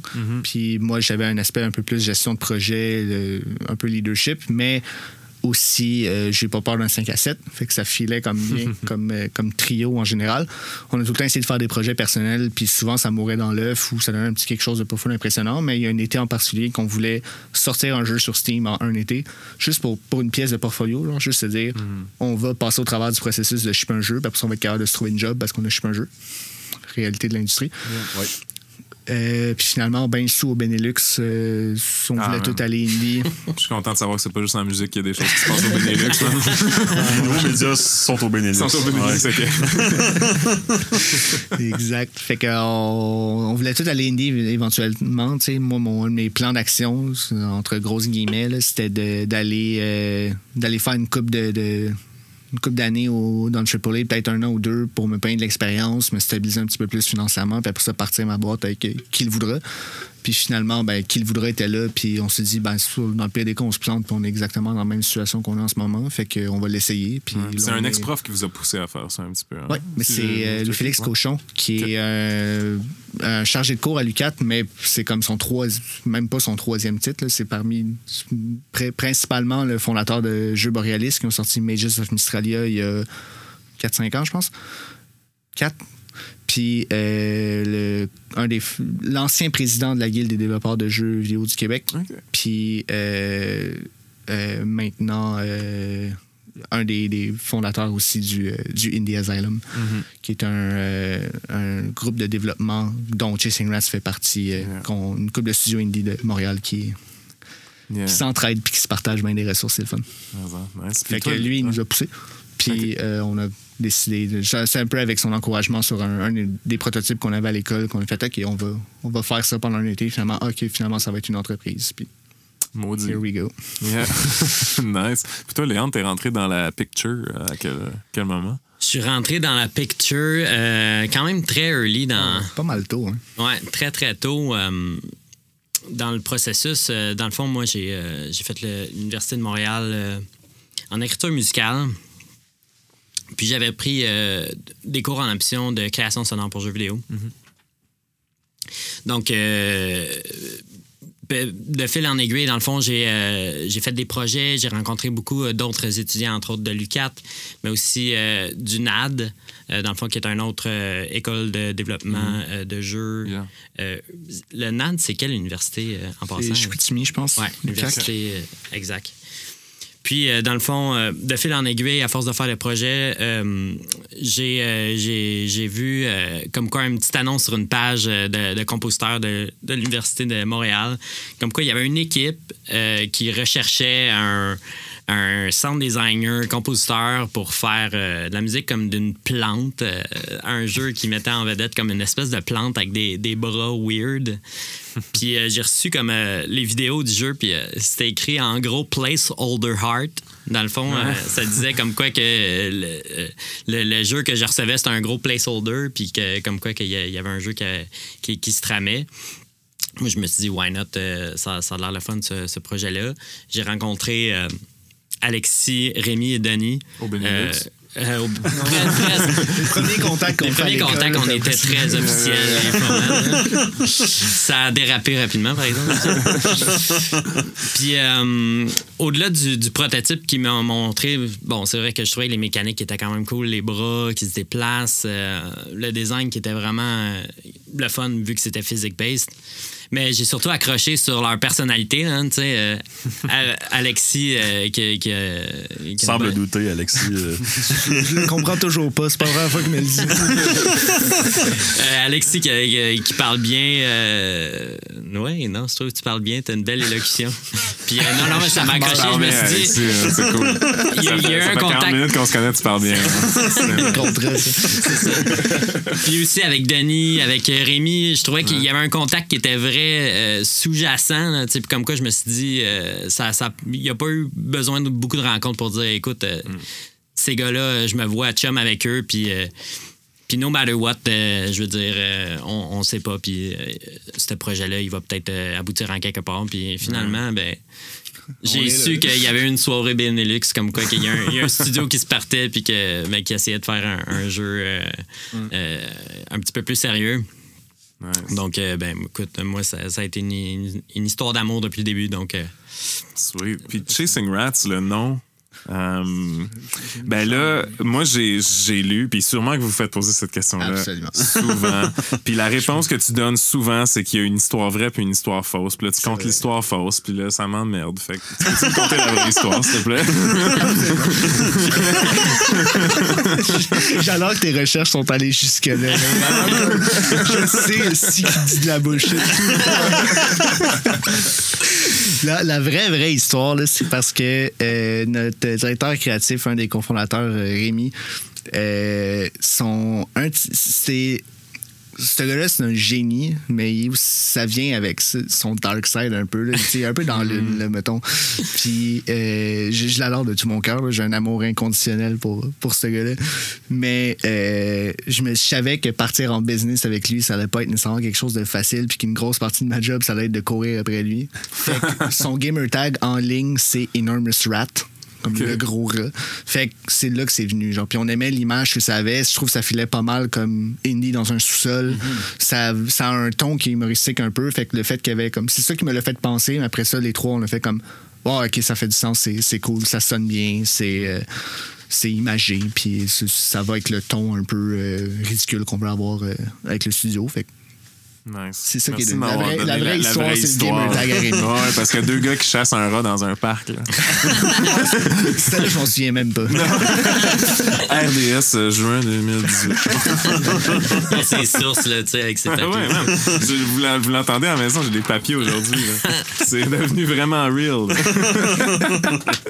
Mais euh, question à vous deux, justement, t'as as dit euh, jeu humoristique tu sais, avec euh, le, le ton de Chasing Rats. Euh, Puis toi, ben, c'est c'est sûr que ça, ça rejoint la musique aussi parce que veux, veux pas, dans Struggling, on va peut-être en parler plus tard, mais la, la musique est vraiment comme la trame narrative quasiment de ce jeu-là. C'est incroyable le, le travail que. Léon y a fait là-dessus. Là. Je veux pas spoiler personne sur le scope du jeu pour les personnes qui seraient intéressées à comme, le voir plus loin, là, mais on a quatre levels dans le jeu. Après ça, les grosseurs des levels, je le dirai pas, là, Ouais. mais dans quatre levels, il y a 42 tonnes. Ouais, c'est ça. C'est ridicule. Tu Mm. Il travaille comme un malade. Pour vous autres, après avoir touché un projet très humoristique comme ça, pensez-vous rester dans cette veine humoristico-là? Ou ça vous donne le goût de comme, hey là, j'ai le goût d'engager un orchestre de 32 strings puis de faire quelque chose de sérieux? Genre? Ben, je, je pense que ce qui nous définit à la base, c'est, je veux dire, quand on se parle euh, entre nous, on se fait rire à, à toutes les 10 secondes, là, dans le fond, là, tu sais, je veux dire. Puis, puis je pense que c'est un peu ancré dans nos, dans nos euh, identités de, de, de, de vouloir aller chercher un peu euh, ce côté-là. Puis euh, on en a déjà parlé aussi, mais je pense que les, les gars, à la base, quand ils, ils ont voulu partir de leur studio, ils voulaient faire des jeux qui créaient du fun, tu sais, puis qui, puis qui, qui- que, que tu peux. euh, un genre de jeu que tu peux amener dans un party, puis que, que tu peux avoir du fun avec des chums, puis une gang de gars euh, ou de, de filles ou de n'importe qui qui jouent aux jeux, qui sont capables de, d'avoir du plaisir, puis. fait que je pense qu'à l'essence même des personnalités qu'on est. euh, faire des jeux humoristiques, c'est- comme naturel, mais je pense que à, à moyen ou long terme ou même à court terme, je veux dire, c'est- c'est- je pense pas que ça, ça soit nécessairement une voie euh, qui, est- qui est obligatoire. Ok. Ça, c'est pas une règle, c'est pas nécessairement l'identité qu'on veut avoir. Ce qu'on sait, c'est qu'on va pas nécessairement être dans les jeux fuckés, genre. On veut pas être aussi bizarre puis euh, abstrait que puis chaotique que Struggling a été euh, tout le temps. sais. Mais ça fait partie de notre identité de faire des choses qui sont relativement humoristiques, puis dans le ton, ça va faire partie de ça. Mais la- les deux premières choses, ce qu'on sait, la ligne directrice que Chasing Ranks en ligne, on sait que ça va être des jeux multijoueurs. Euh, Puis un peu le, le, le saying qu'on se disait, c'était on veut faire des jeux, le genre de jeu qu'on jouait quand on était en train d'apprendre à faire des jeux. Ah, fait qu'on cool. était chez Rémi, un peu chaud, une coupe de bière un vendredi soir, à jouer à Duck Game ou à des affaires de même. Ouais, ouais. Ben, on avait bien du fun à, euh, sur ce genre de jeu-là, mais c'est un peu ça qui nous inspire. Fait que l'idée du coopératif, on aime beaucoup ça, l'idée du multijoueur pour pouvoir se challenger un, un avec l'autre rentre là-dedans. Puis après ça, le ton du jeu, ça va aller avec le projet tout le temps. On est en train de brainstormer un peu sur les prochains projets qui s'en viennent. Rien qui a été annoncé, rien d'officiel en ce moment, mais on sait quand même que même si on approche des tons plus. Dans ce qu'on pitch, il y a des tons plus sérieux, il y a quand même un- la, la façon qu'on le présente puis le- l'exécution de la chose amène tout le temps un petit contraste, un petit funny pareil. Fait que pour le moment, on reste là-dedans parce que ça nous parle puis que d'un point de vue créatif, c'est ça qu'on veut faire. Puis après ça, on verra où ce qu'on s'enligne dans les prochains titles. Là, mais Avez-vous avez-vous eu un peu peur? Parce que comme premier projet d'un nouveau studio, tu sais, un jeu wacky, euh, wacky fun comme ça, c'est quand même. Il y a beaucoup de studios qui commencent par des valeurs sûres, que tu sais, OK, il n'y a pas beaucoup de jeux de ce style-là, allons-y avec la nostalgie, whatever, puis tu sais, ils focus sur un. Sur, euh, puis tu sais, moi, quand j'ai joué à Struggling, euh, j'ai- pensé à Earthworm Jim, j'ai pensé à genre plein de, de- vieux jeux wacky comme ça, que t- il n'y en a pas beaucoup non plus, mais est-ce qu'il y avait une certaine crainte de votre côté que c'était quelque chose qui. euh, n'était pas une valeur sûre, entre gros guillemets, parce qu'on s'entend que c'est quand même. il y, a, il y a tout le temps eu une crainte, mais ça allait pas nécessairement à cause de struggling. Ça va juste avec le, le concept du de la scène indie en général. Une start-up, c'est pas facile. Une start-up en jeu, c'est pas facile. Que la raison pour qu'on est allé avec ça, c'est- c'est- à la limite, on se- s'est rassuré un peu avec ça à cause qu'on se disait qu'un des plus gros challenges, c'est de trouver de la visibilité. Fait que si on fait un jeu que quand tu le regardes, t'as de quoi à dire, parce Ouais. que c'est tellement bizarre, ça va inciter le bouche à oreille, ça va inciter. C'est un peu clickbaity, un peu. Là, si un, un journaliste voulait parler de struggling, il y aurait comme un title qui ferait pas de sens, genre juste à, à essayer d'expliquer c'est quoi ce concept-là. Fait que c'était un peu une, une stratégie qu'on s'est donnée. Ça a eu ses avantages, ça a eu ses désavantages, là, clairement. Euh, Il y a d'ailleurs des journalistes que- qui ont détesté ça à cause de ça spécifiquement. mieux, on s'y attendait un peu, tu sais. on- Ouais, ouais. Mais on se disait ça va passer ou ça va casser. Mais dans tous les cas, il n'y a personne qui va être indifférent par rapport au jeu. Puis c'est ça qu'on voulait créer. On voulait se démarquer de la masse, puis justement sortir des valeurs sûres, sortir de n'importe quel. Mettons le, Ouais. le classique platformer, euh, de- les premiers titles. Euh, finalement, on a fait un platformer quand même, mais qui est clairement pas classique. Fait Vraiment que pas, euh, ça a été plus une stratégie euh, en se disant, ben, si on est capable, faut qu'on se démarque. c'est ça, je pense que, tu sais, en tout cas, moi, de la façon que je le perçois, c'est que c'est ambitieux comme, comme premier jeu, euh, à partir de champ gauche comme ça. Euh, mais en même temps, c'est un gamble, puis ça peut payer. Puis je pense que dans votre cas, ça, ça a bien fonctionné. C'est très cool. là. Avant qu'on sorte, euh, je disais, peu importe ce qui va arriver avec la sortie, juste l'histoire était incroyable. Il n'y a pas grand studio qui vont signer des publishers à leur premier jeu. Euh, tu sais, on a commencé ça quand on était encore à l'école, parce que oui, c'est un, projet d'école, mais c'était entre notre deux. On a commencé ça l'été entre notre deuxième puis notre troisième année. Fait qu'on a fait notre projet final en même temps de faire ça, de starter notre business en, en comme 20, 20 heures de chaque bar ou 30 heures de chaque bar, dépendant des semaines. On s'est comme brûlé, on s'est comme, entre guillemets, donné notre stage. C'est pas exactement ça qui est arrivé, mais on a joué un peu avec les règles de, de, de ce qui se passait à l'UCAT pour qu'on puisse faire notre projet personnel avec notre projet d'entreprise. puis d'ailleurs, le- Lucas a été super bon joueur là-dedans, puis ils nous ont vraiment supporté à euh, s'assurer qu'on puisse faire ce qu'on qu'on voulait faire, ce qui aurait été un peu contre-intuitif étant donné qu'ils ont un micro-programme pour se starter en jeu indépendant. S'ils étaient là pour mettre des bâtons dans les roues aux gens qui font ça, ça aurait été spécial. Fait que c'est. Je me souviens plus trop ce que je m'enlignais là-dedans, mais. Euh. Mais c'est cool parce que t'as Ouais, dit souvent, euh, quand j'ai- fait ma recherche, que euh, vo- votre mission d'entreprise, c'est de développer des projets essentiellement multijoueurs qui font triper et continuer de briser des règles puis péter des murs. Exactement. Puis dans ce que tu me comptes, c'est vraiment ça. Puis euh, ça sonne super real. Puis je pense que ça transparaît beaucoup dans le projet Struggling. Que c'était ça le but. Que oui, on a une réaction, c'est sûr. Tu regardes ce jeu-là, deux secondes, t'as une réaction. T'entends ce jeu-là, deux secondes, t'as une réaction. tu sais. C'est sûr et certain. Puis je trouve ça vraiment cool que ce soit aussi real que ça. Puis tu parlais vite, vite de ah, l'évidence de tu faire un platformer euh, indie tu sais, comme, comme premier jeu, puis tout. Puis j'ai trouvé ça super drôle qu'au Galaxy Brain Summit dans le jeu, je veux pas trop spoiler qu'est-ce qui se passe, mais il y a comme une séquence qui, pour moi, est clairement un jab à toutes les indie games qui font une espèce de twist de Were you the bad guy all along? J'ai trouvé ça malade. que un ouais. premier jeu indie est comme Fuck you, on fera pas comme toutes les autres, man. Ils font tout ça, autres. J'ai trouvé ça malade, cette séquence. ce moment-là, tout le level de ça, ça a été comme dans les premiers brainstorms qu'on avait, quand on établissait le scope du jeu, on est comme c'est sûr que ça, ça va arriver. Il y a comme une coupe d'affaires, comme ces trois affaires-là, là, peu importe ça va être quoi le produit, là, c'est- on était les, les- on n'avait pas eu notre premier financement, on était les, les trois dans un sous-sol, puis on se disait, OK, on sait pas ce qu'on fait avec Struggle. Genre, on sait pas on va se rendre où, genre, il faut qu'on là, faut qu'on sauve des problèmes, mais c'est sûr que minimalement dans le jeu, il y a ça, sinon ça chip pas, genre. Ça, ça, Sinon, ça partie. pas. Mais il n'y a, pas juste toi qui, qui s'est donné un challenge dans ce jeu-là. Je veux dire, Léandre, dans ton score de, de Struggling, dans la trame sonore, il y a comme. J'ai pas pu compter le nombre d'instruments, j'ai pas pu compter le nombre de styles. C'est incroyable. La, Infini, en la- fait. C'est infini. la, la variété de choses que tu as mis dans la trame sonore de ce jeu-là, puis c'est- je dis ça super positivement. Euh, je- on l'a dit plus tôt, mais ça, ça transforme la trame sonore de ce jeu-là en narrateur.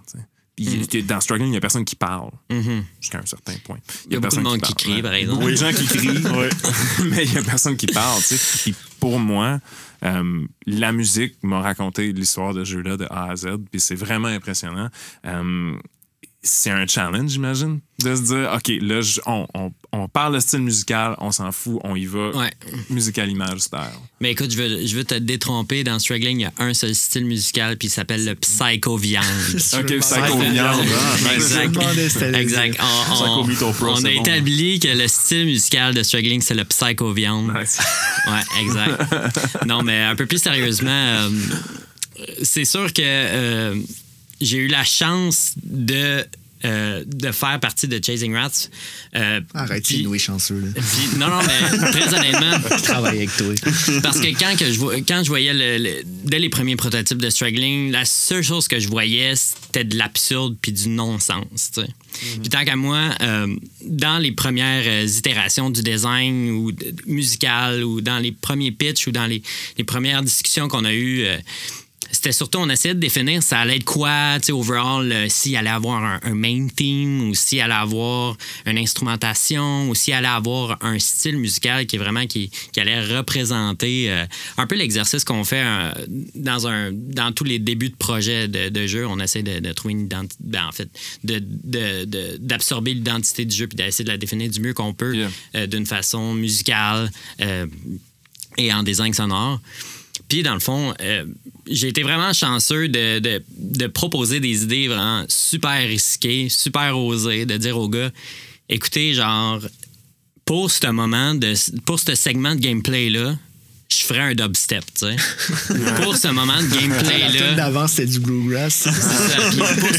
Pour, ce, moment de jeu-là, je ferais, euh, je ferais euh, du country, euh, du chicken picking pour ce moment-là parce que le gameplay ou le moment de jeu ou les moments exotiques, il, me suggérait tellement des styles ou tellement euh, une musique ou un rythme que je, me, que je proposais des idées. Puis à tous les coups euh, que je proposais des idées, au gars, il était comme fais ce que tu veux, genre, t'es libre, c'est ton terrain de jeu. Puis même que je leur proposais des idées qui coûtaient cher en design, des idées qui, euh, des idées qui coûtaient cher en programmation, des idées qui, qui, qui, qui je veux dire, qui, qui avaient son pesant dans, dans la production. Puis C'est- c'est- je me- je- Il y a deux affaires que je me souvenir toute ma vie. là. C'est, ben, premièrement, quand tu faisais Flash Opera, là, la tune Ouais. qu'on parlait tantôt, ce qui a comme 400 000 views en ce moment, puis que le monde capote. Là. Tu t'as enlevé tes écouteurs sa première itération, puis tu nous as regardé, fait, je pense j'ai de quoi, mais j'aille ça. On a, on a juste toutes pris les écouteurs, on a toutes pleuré de rire. En fait, c'est sûr que c'est ça, Léon. Ça peut pas être autre chose que ça. Puis finalement, c'est comme un chef-d'œuvre. ça, ça a évolué. Là, on s'entend la première version versus qu'est-ce que c'est à la fin, c'est c'est autre chose. Ça, puis la fois qu'on était en retard en sprint à cause que Rémi est en train d'intégrer une mécanique de son pour les plateformes qui bougent dans le premier level. Puis je suis comme, mais voyons donc, il va falloir dire à Léon de prendre un break. Là, on s'en calisse. ouais, exact. Finalement, il est là le son, là, mais.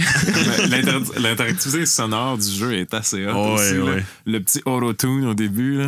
Ouais. Oui, euh, Ouais, mais ça, pour vrai, je dois donner tellement de crédit à, à Rémi Ah, parce que à un certain point, euh, il, il a tellement euh, compris ce que, où est-ce que je voulais aller avec la musique ou quel Mhm. impact je voulais donner aux joueurs que c'était rendu lui qui me proposait des mécaniques audio ou des mécaniques musicales Ouais. qui allaient vraiment faire réagir les joueurs. Puis ça, c'en est un, un très bon exemple. Le, le- le micro que tu tournes, dans le fond, une des premières salles, tu tombes dans un dance floor, il y a un micro, euh, il y a une douche euh, qui, qui pointe sur le micro. Puis euh, tout le long du jeu, ta bébite a crié, tu sais. Puis Rémi m'a dit il faut absolument genre que ce micro-là, il fasse en sorte que euh, la voix soit autotunée avec la tune qui est en train de jouer. là. On marche beaucoup avec les absolus dans ce jeu. Puis j'ai trouvé ça tellement gé- génial, puis tellement gratifiant de que, que, que dans le fond, j'ai, euh, dans le fond, euh, Rémi, ce, qui- ce qui m'a ce qui m'a vraiment frappé, c'est qu'à un, certain point, il m'a dit, que- comme quoi que il, il se rendait pas compte, étant lui un, énorme gamer, je pense qu'il joué à toutes les, les- En tout cas, une très, très majeure partie des jeux indie euh, qui existent. Il se rendait pas compte à quel point la, la musique, ça pouvait avoir un, un- un impact ou un edge tellement fort sur le game design ou comment ça peut contribuer au game design ou avoir des mécaniques qui bonifient l'expérience du jeu ou qui même qui, qui définit à, à certains points des, des moments dans le jeu. tu sais. L'impact que le sound design a dans un jeu est tellement sous-apprécié dans l'industrie du jeu vidéo. C'est souvent comme le t'as trois mois, arrange-toi, puis c'est comme c'est une job de fou, puis il y a moyen de faire de quoi. Puis on a eu la chance de travailler avec Léon euh, comme tout le long du développement. Il y a eu comme une période de temps où il était un peu moins là.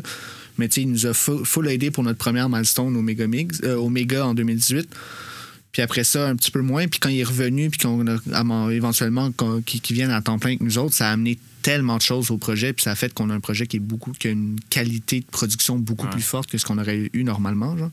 Puis ça a été reconnu puis apprécié par tellement de joueurs. Puis c'est ouais, c'est un élément différenciateur. Puis c'est sous-estimé en ce moment dans le, dans le jeu vidéo. là. Exact. Puis c'est pour ça que moi, je, je me sens tellement graf- gratifié là-dedans parce que la réalité des compositeurs et des sound designers, c'est vraiment un environnement de pitcher des, à, à des studios, essayer de, de, de, de faire beaucoup de contrats ou essayer de, de, de- de se mettre un nom. Puis dès le début, tu sais, euh, dès le début, avec, avec les, les rats, J'appelle Les rats, les- the rats, chasing rats. Je m'excuse. Euh, mais dès le début, eux ont vu comme une opportunité euh, de, de faire de leur jeu quelque chose d'un petit peu différent de, de- d'au lieu de sous-traiter ou au lieu de- d'avoir comme un. euh, un, un- un aspect euh, audio qui est un petit peu plus passif, tu sais. Puis stratégiquement, puis financièrement, je veux dire, sur papier, ça, ça coûte cher, tu sais, de- de- d'avoir euh, quelqu'un à temps plein qui travaille, euh, qui fait de l'audio. Que c'est pas juste une personne, c'est une personne qui va te demander de faire d'autres choses. c'est ça. Ouais, Moi, c'est une des plus grandes. euh, quand j'ai mon chapeau de producer, c'est une des affaires qui me fait le plus peur. C'est quand Rémi et Léon parlent tout seuls ensemble. Je sais qu'il y a de quoi de weird qui s'en vient. comme de quoi qu'on avait vraiment pas prévu qui s'en vient. là, des belles surprises. Ouais.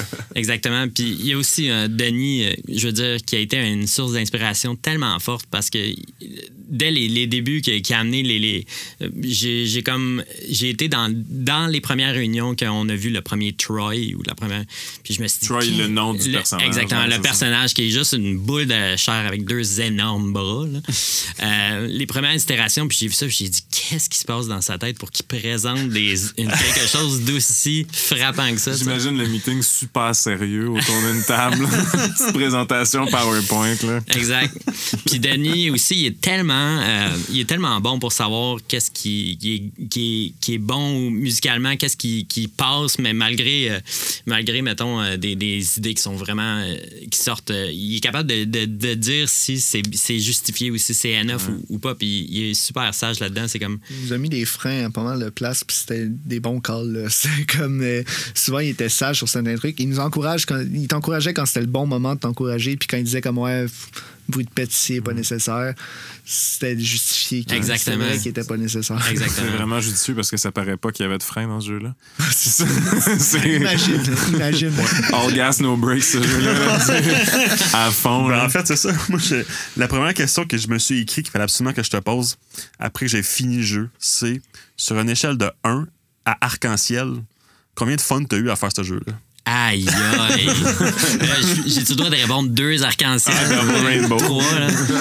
Pour vrai, là, genre, euh, c'est c'est un, c'est un mode de vie. Là.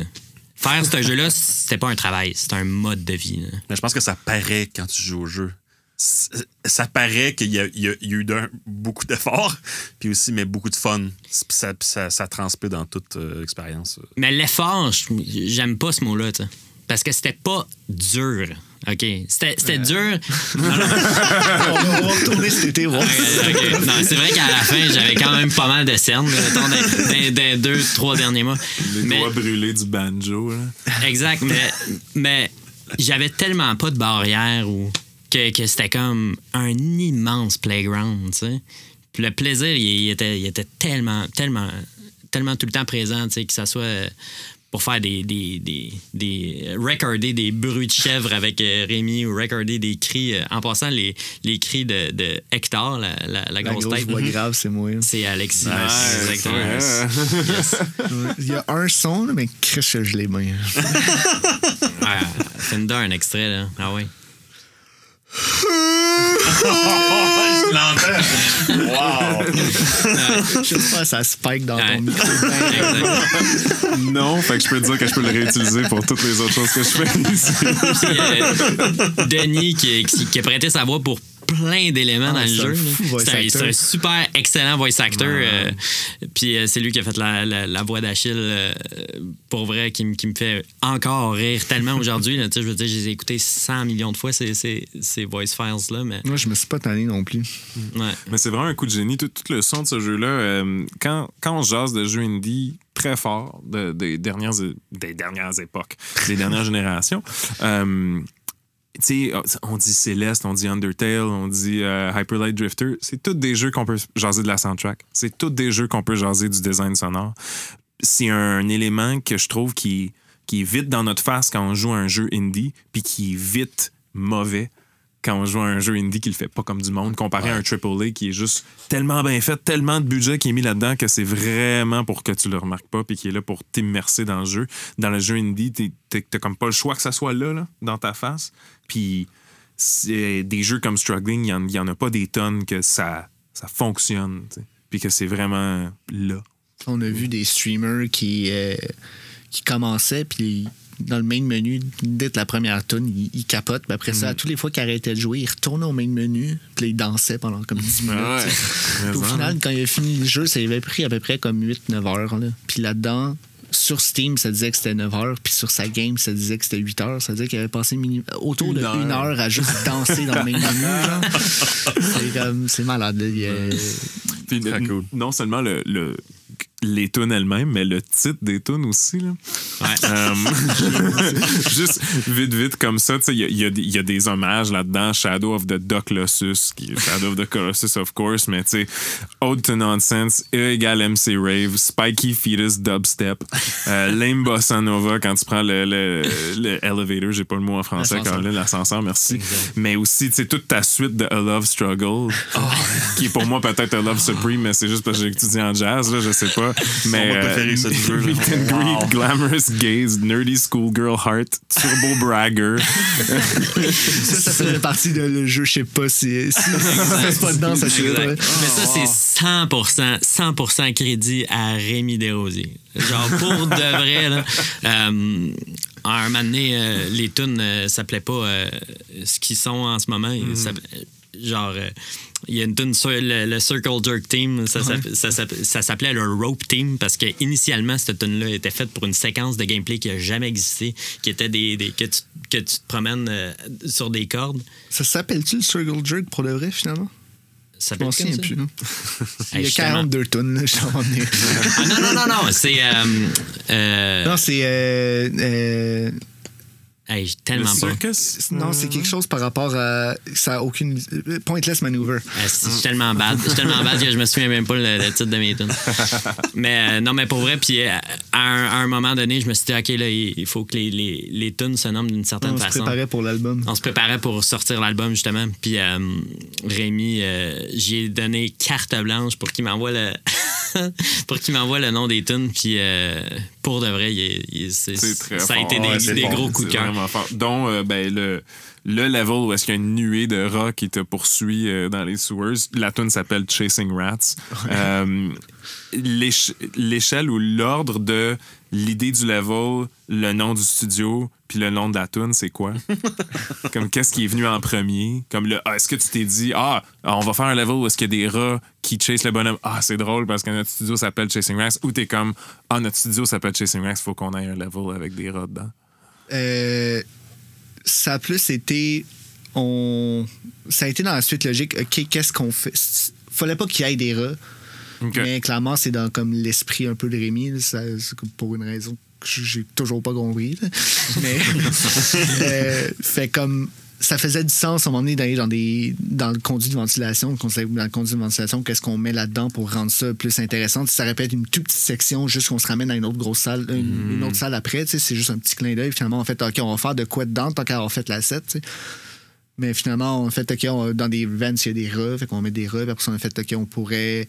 C'est quoi notre boss fight là-dedans? Fait que, OK, ben, ça va être la, la transition de tout ça. Puis ça, ça va être les, les- la nuée de rats qui te poursuit. Après ça, le plancher, le classique de plancher, c'est de la lave. Mais finalement, c'est plein de rats qui montent, que ça soit vraiment le plus dégueulasse possible. Puis, euh, c'est revenu plus dans un flow de qu'est-ce qu'on voulait faire avec le level, plus que c'était un lien avec le nom du studio. Puis après ça, ben, comme pour le nom de la tune, puis Ouais, pour le nom de l'achievement, qui est ça, These Rats Are Chasing, quand tu le réussis sur, sur Nice. PC, ça, ça allait directement avec ça. Ça fait, comment est-ce qu'on appelle ça? Ben, c'est une rat chase. Ben, c'est des chasing rats. I guess. Nice. C'est- c'est- c'est- ça aurait été comme une opportunité manquée si on l'avait pas appelé comme ça. Exact. Elle, elle t'en a parlé un peu tantôt, mais il y a beaucoup, beaucoup de gameplay comme différents, comme dans le jeu. Il y a plein de, comme d'éléments. euh, Ça, ça a dû être challenging, ça, pour vous autres, de- de- d'intégrer vraiment des, des, des- des- Parce que c'est physique-based, mais là, tu, tu sais, tu fais des choses complètement différentes des fois. Ah, ça, ça a été rough. Puis surtout que c'est quelque chose qu'on pour- qu'on pourra jaser là, le- le- dans la discussion, mais c'est qu'on a travaillé, on a travaillé sur Struggling pendant à peu près deux ans. Puis là-dedans, il y a comme un an qu'on a fait les trois dans un. Ben, les quatre avec Léon, mais Léon est un petit, était à temps partiel avec nous autres. Puis euh, dans le sous-sol, puis on, on allait comme à Pax avec le, le- nos, fonds, nos fonds de tiroir. Puis, Nice. on, puis à un moment donné, on a rejoint une place qui s'appelle le Indie Asylum.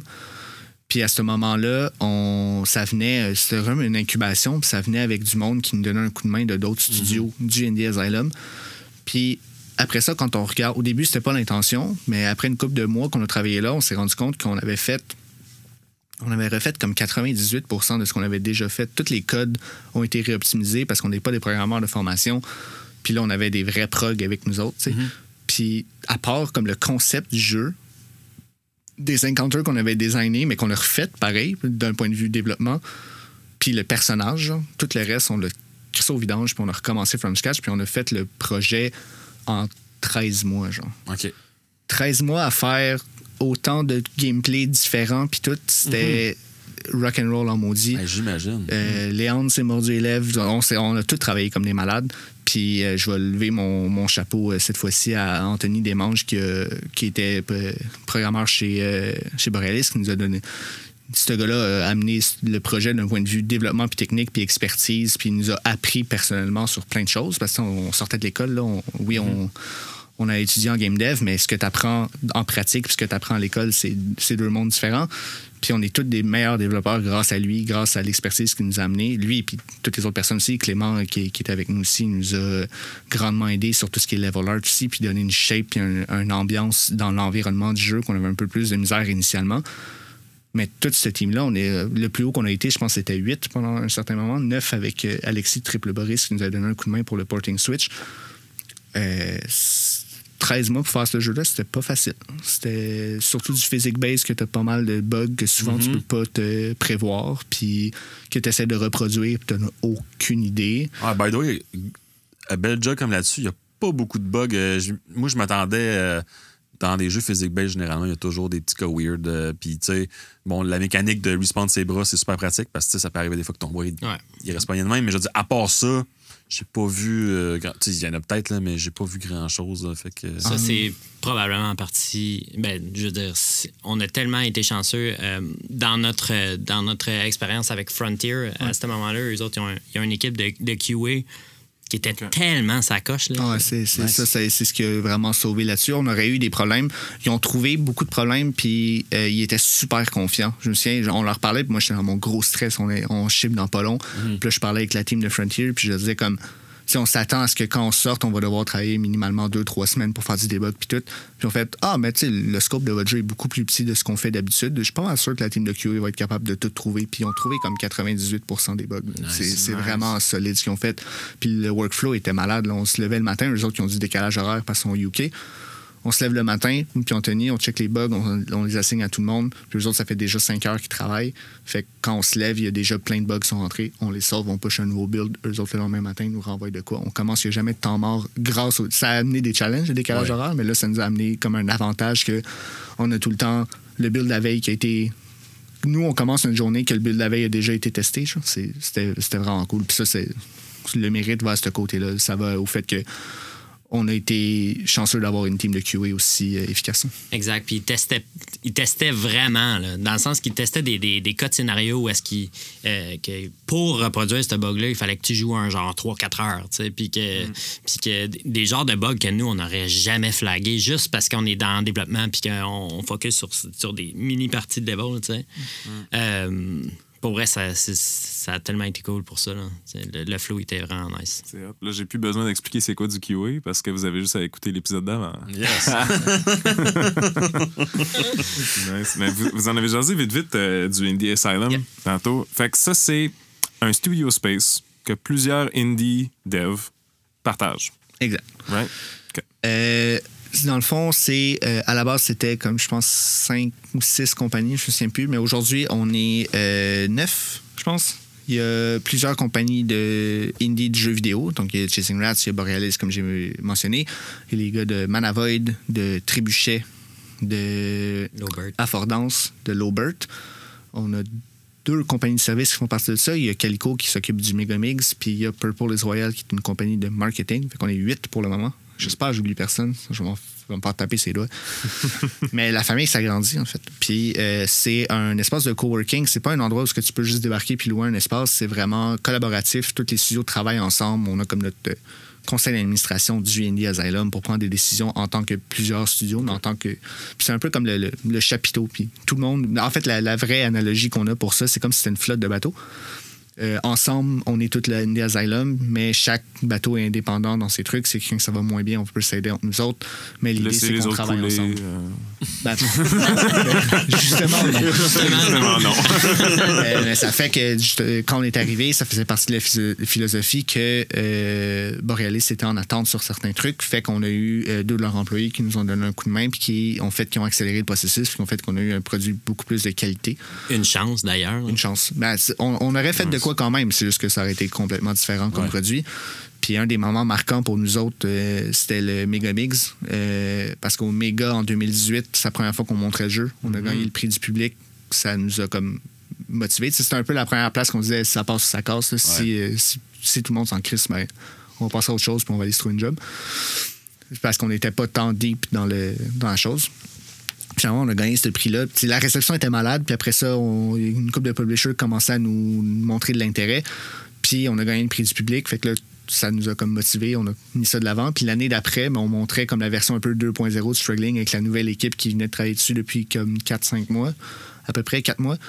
Puis là, on a gagné plein de prix, puis tout le monde a capoté sur le nouveau build, puis la nouvelle version qui avait un polish vraiment meilleur. Fait que l'incubation a fait que quand on regarde le prototype qu'on avait un an avant versus ce qu'on a un an après, juste en trois mois, qu'est-ce qu'on avait fait avec la nouvelle équipe, c'était incroyable. Fait que ça a cette philosophie-là d'être un accélérateur d'entreprise. Puis si c'était pas de ça, ben c'est- c'est un- c'est pas impossible, mais c'est unlikely qu'on aurait eu toutes les opportunités qui sont passées grâce à ça. Fait que on, on a les mérites qu'on a à avoir parce qu'on serait pas là si on n'avait pas fait un produit qui faisait du sens pour que eux croient en nous, mais grâce euh, à la confiance qu'ils ont eu envers nous autres puis les ressources qu'ils nous ont données, ben, qu'ils nous ont parmi le, le deal qu'on a avec eux autres, ça a fait qu'aujourd'hui, on a un studio qui est beaucoup plus loin que ce qu'on aurait été euh, normalement, puis qu'on a un produit avec des partenaires beaucoup plus gros. Jamais, jamais j'aurais pensé faire affaire avec euh, Frontier euh, Developments, qui ça fait 25 ans qu'ils existent, qui ont, qui ont fait les Roller Coaster Tycoon, puis récemment euh, Planet Zoo, puis tout ce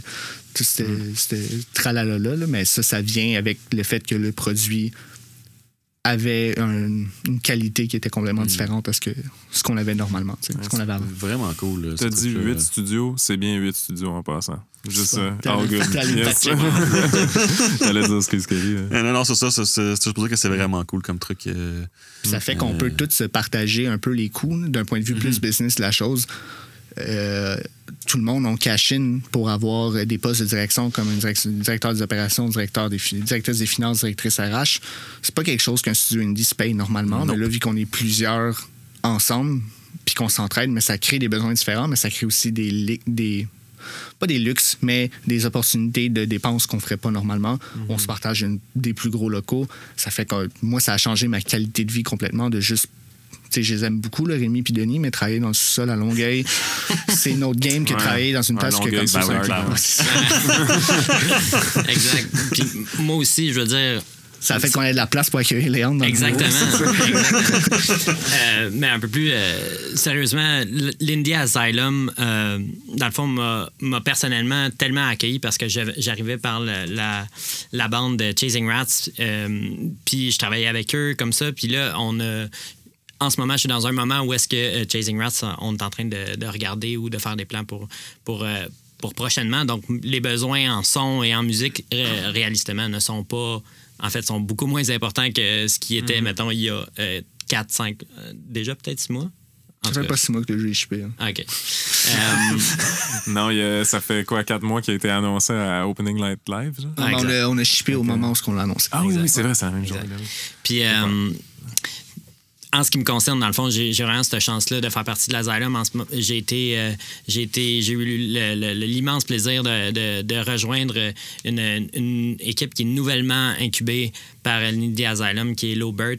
On a fait un- un prototype. euh, donc, pour moi, ben, je peux continuer de, de travailler puis de- de- d'être à 100% là. Là, en ce moment, je me- je m'en vais donner un coup de main à Manavoid.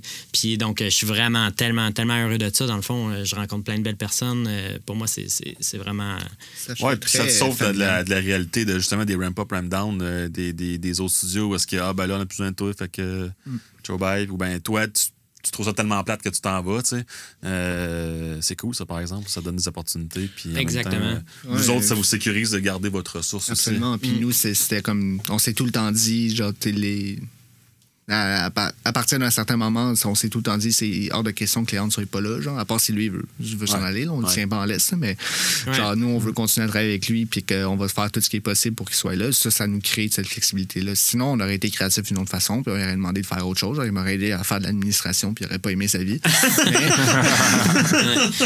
D'autant plus que j'ai rejoint l'Indie Asylum. Il y avait déjà là euh, Antoine Vachon, euh, qui euh, est un autre compositeur vraiment excellent, euh, qui, euh, qui a shippé euh, Mage of Mystralia en ce moment, qui travaille sur euh, euh, Rainbow Billy de Malavoid. Et j'ai découvert cette personne-là en faisant partie de l'Asylum. Puis j'ai tellement de respect pour lui. Je trouve que c'est un, compositeur euh, qui est vraiment qui a, qui a une plume à lui là. genre puis, puis pour moi ça, ça m'aide beaucoup de de, de, de, de partager les réalités d'un, d'un, euh, d'une personne qui fait de la musique et du son pour les jeux vidéo, pour les indies. Je veux dire, euh, j'ai, app- j'ai appris beaucoup juste en, en discutant avec lui de notre réalité, ou où est-ce qu'on voulait s'en aller, ou, ou comment on voyait les choses. Ou...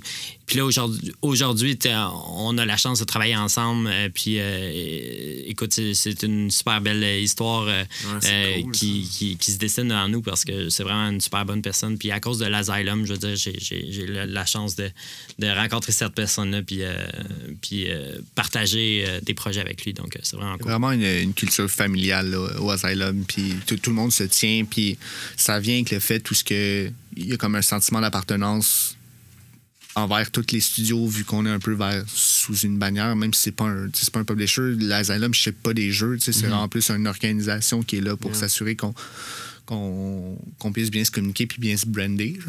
Parce que ça faisait pas de sens qu'on soit tous ensemble puis qu'il n'y ait pas rien qui, qui affiche c'est quoi, tout ça. là. Mais ça a fait que, comme, tu sais, moi, j'échange avec du monde de d'autres studios, puis j'essaie de catch up qu'est-ce qui se passe avec les autres productions, puis des, du monde que j'aurais pas rencontré autrement. Mais tout le monde était super solidaire. On, s'est fait un, un au release, puis tout le monde était tellement content qu'on launch notre jeu, même si c'est pas des jeux des fois qui leur parlent. Tout le monde était enthousiaste pour nous autres, puis avait hâte de voir. Puis là, on est tous enthousiastes pour les prochains lunchs qui s'en viennent pour l'Asylum. Ah, c'est cool. Euh, de jeux que malheureusement je peux pas parler pour le moment. Mais euh, il y a des trucs qui s'en viennent, puis Ouais. on, on est bien euh, ben enthousiaste euh, pour eux. C'est comme c'est à leur tour maintenant de chipper, puis nous, on. Euh, ils étaient là pour nous autres, ils nous ont aidés à ramasser quand notre partie était finie, mais on va les pendant que nous autres on était un peu partis à brosse, mais là ça va être à notre tour des ramasser pendant Yeah. que nous autres qui en profitent. là.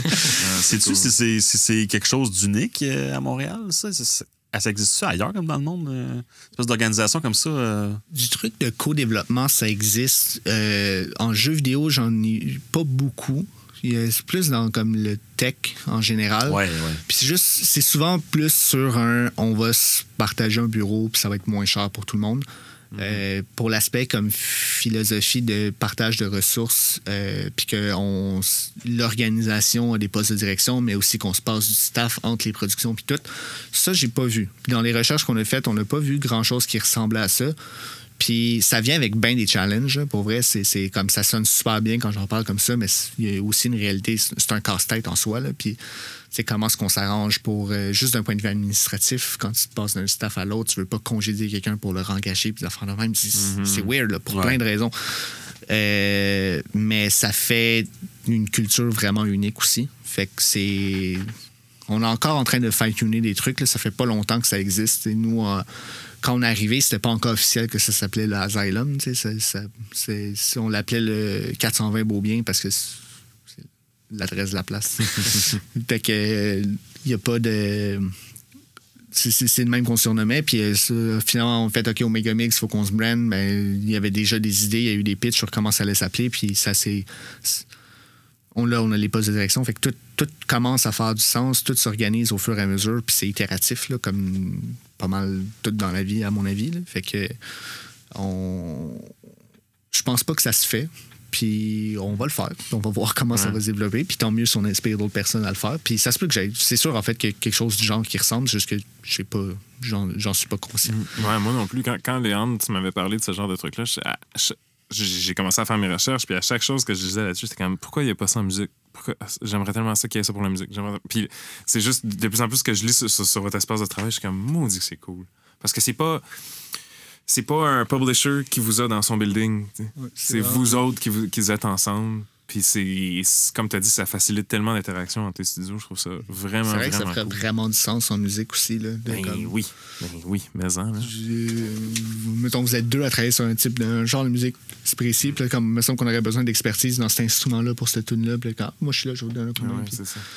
Ben, ou partage d'un espace de travail, je veux dire, partage d'un studio d'enregistrement ou partage d'un whatever. tu sais, Il y a tellement de. de, de, de- de- Ça, je peux pas croire que ça existe pas, par contre. Là. Ça, Oui. ça existe. non, ça mais je veux dire, dans, le ouais. contexte, dans le contexte d'une structure de, de business, ça, un peu. ça Ben, de business, je dis ça entre guillemets, là, mais dans le même genre de structure que la- que l'Asylum, euh, ça, ça serait vraiment intéressant. je pense. Absolument. Que, que, que l'Asylum soit une, une société enregistrée, que ce soit quelque chose, puis qu'il ait ses, ses propres ressources, puis on passe, on funnel nos dépenses par là, genre.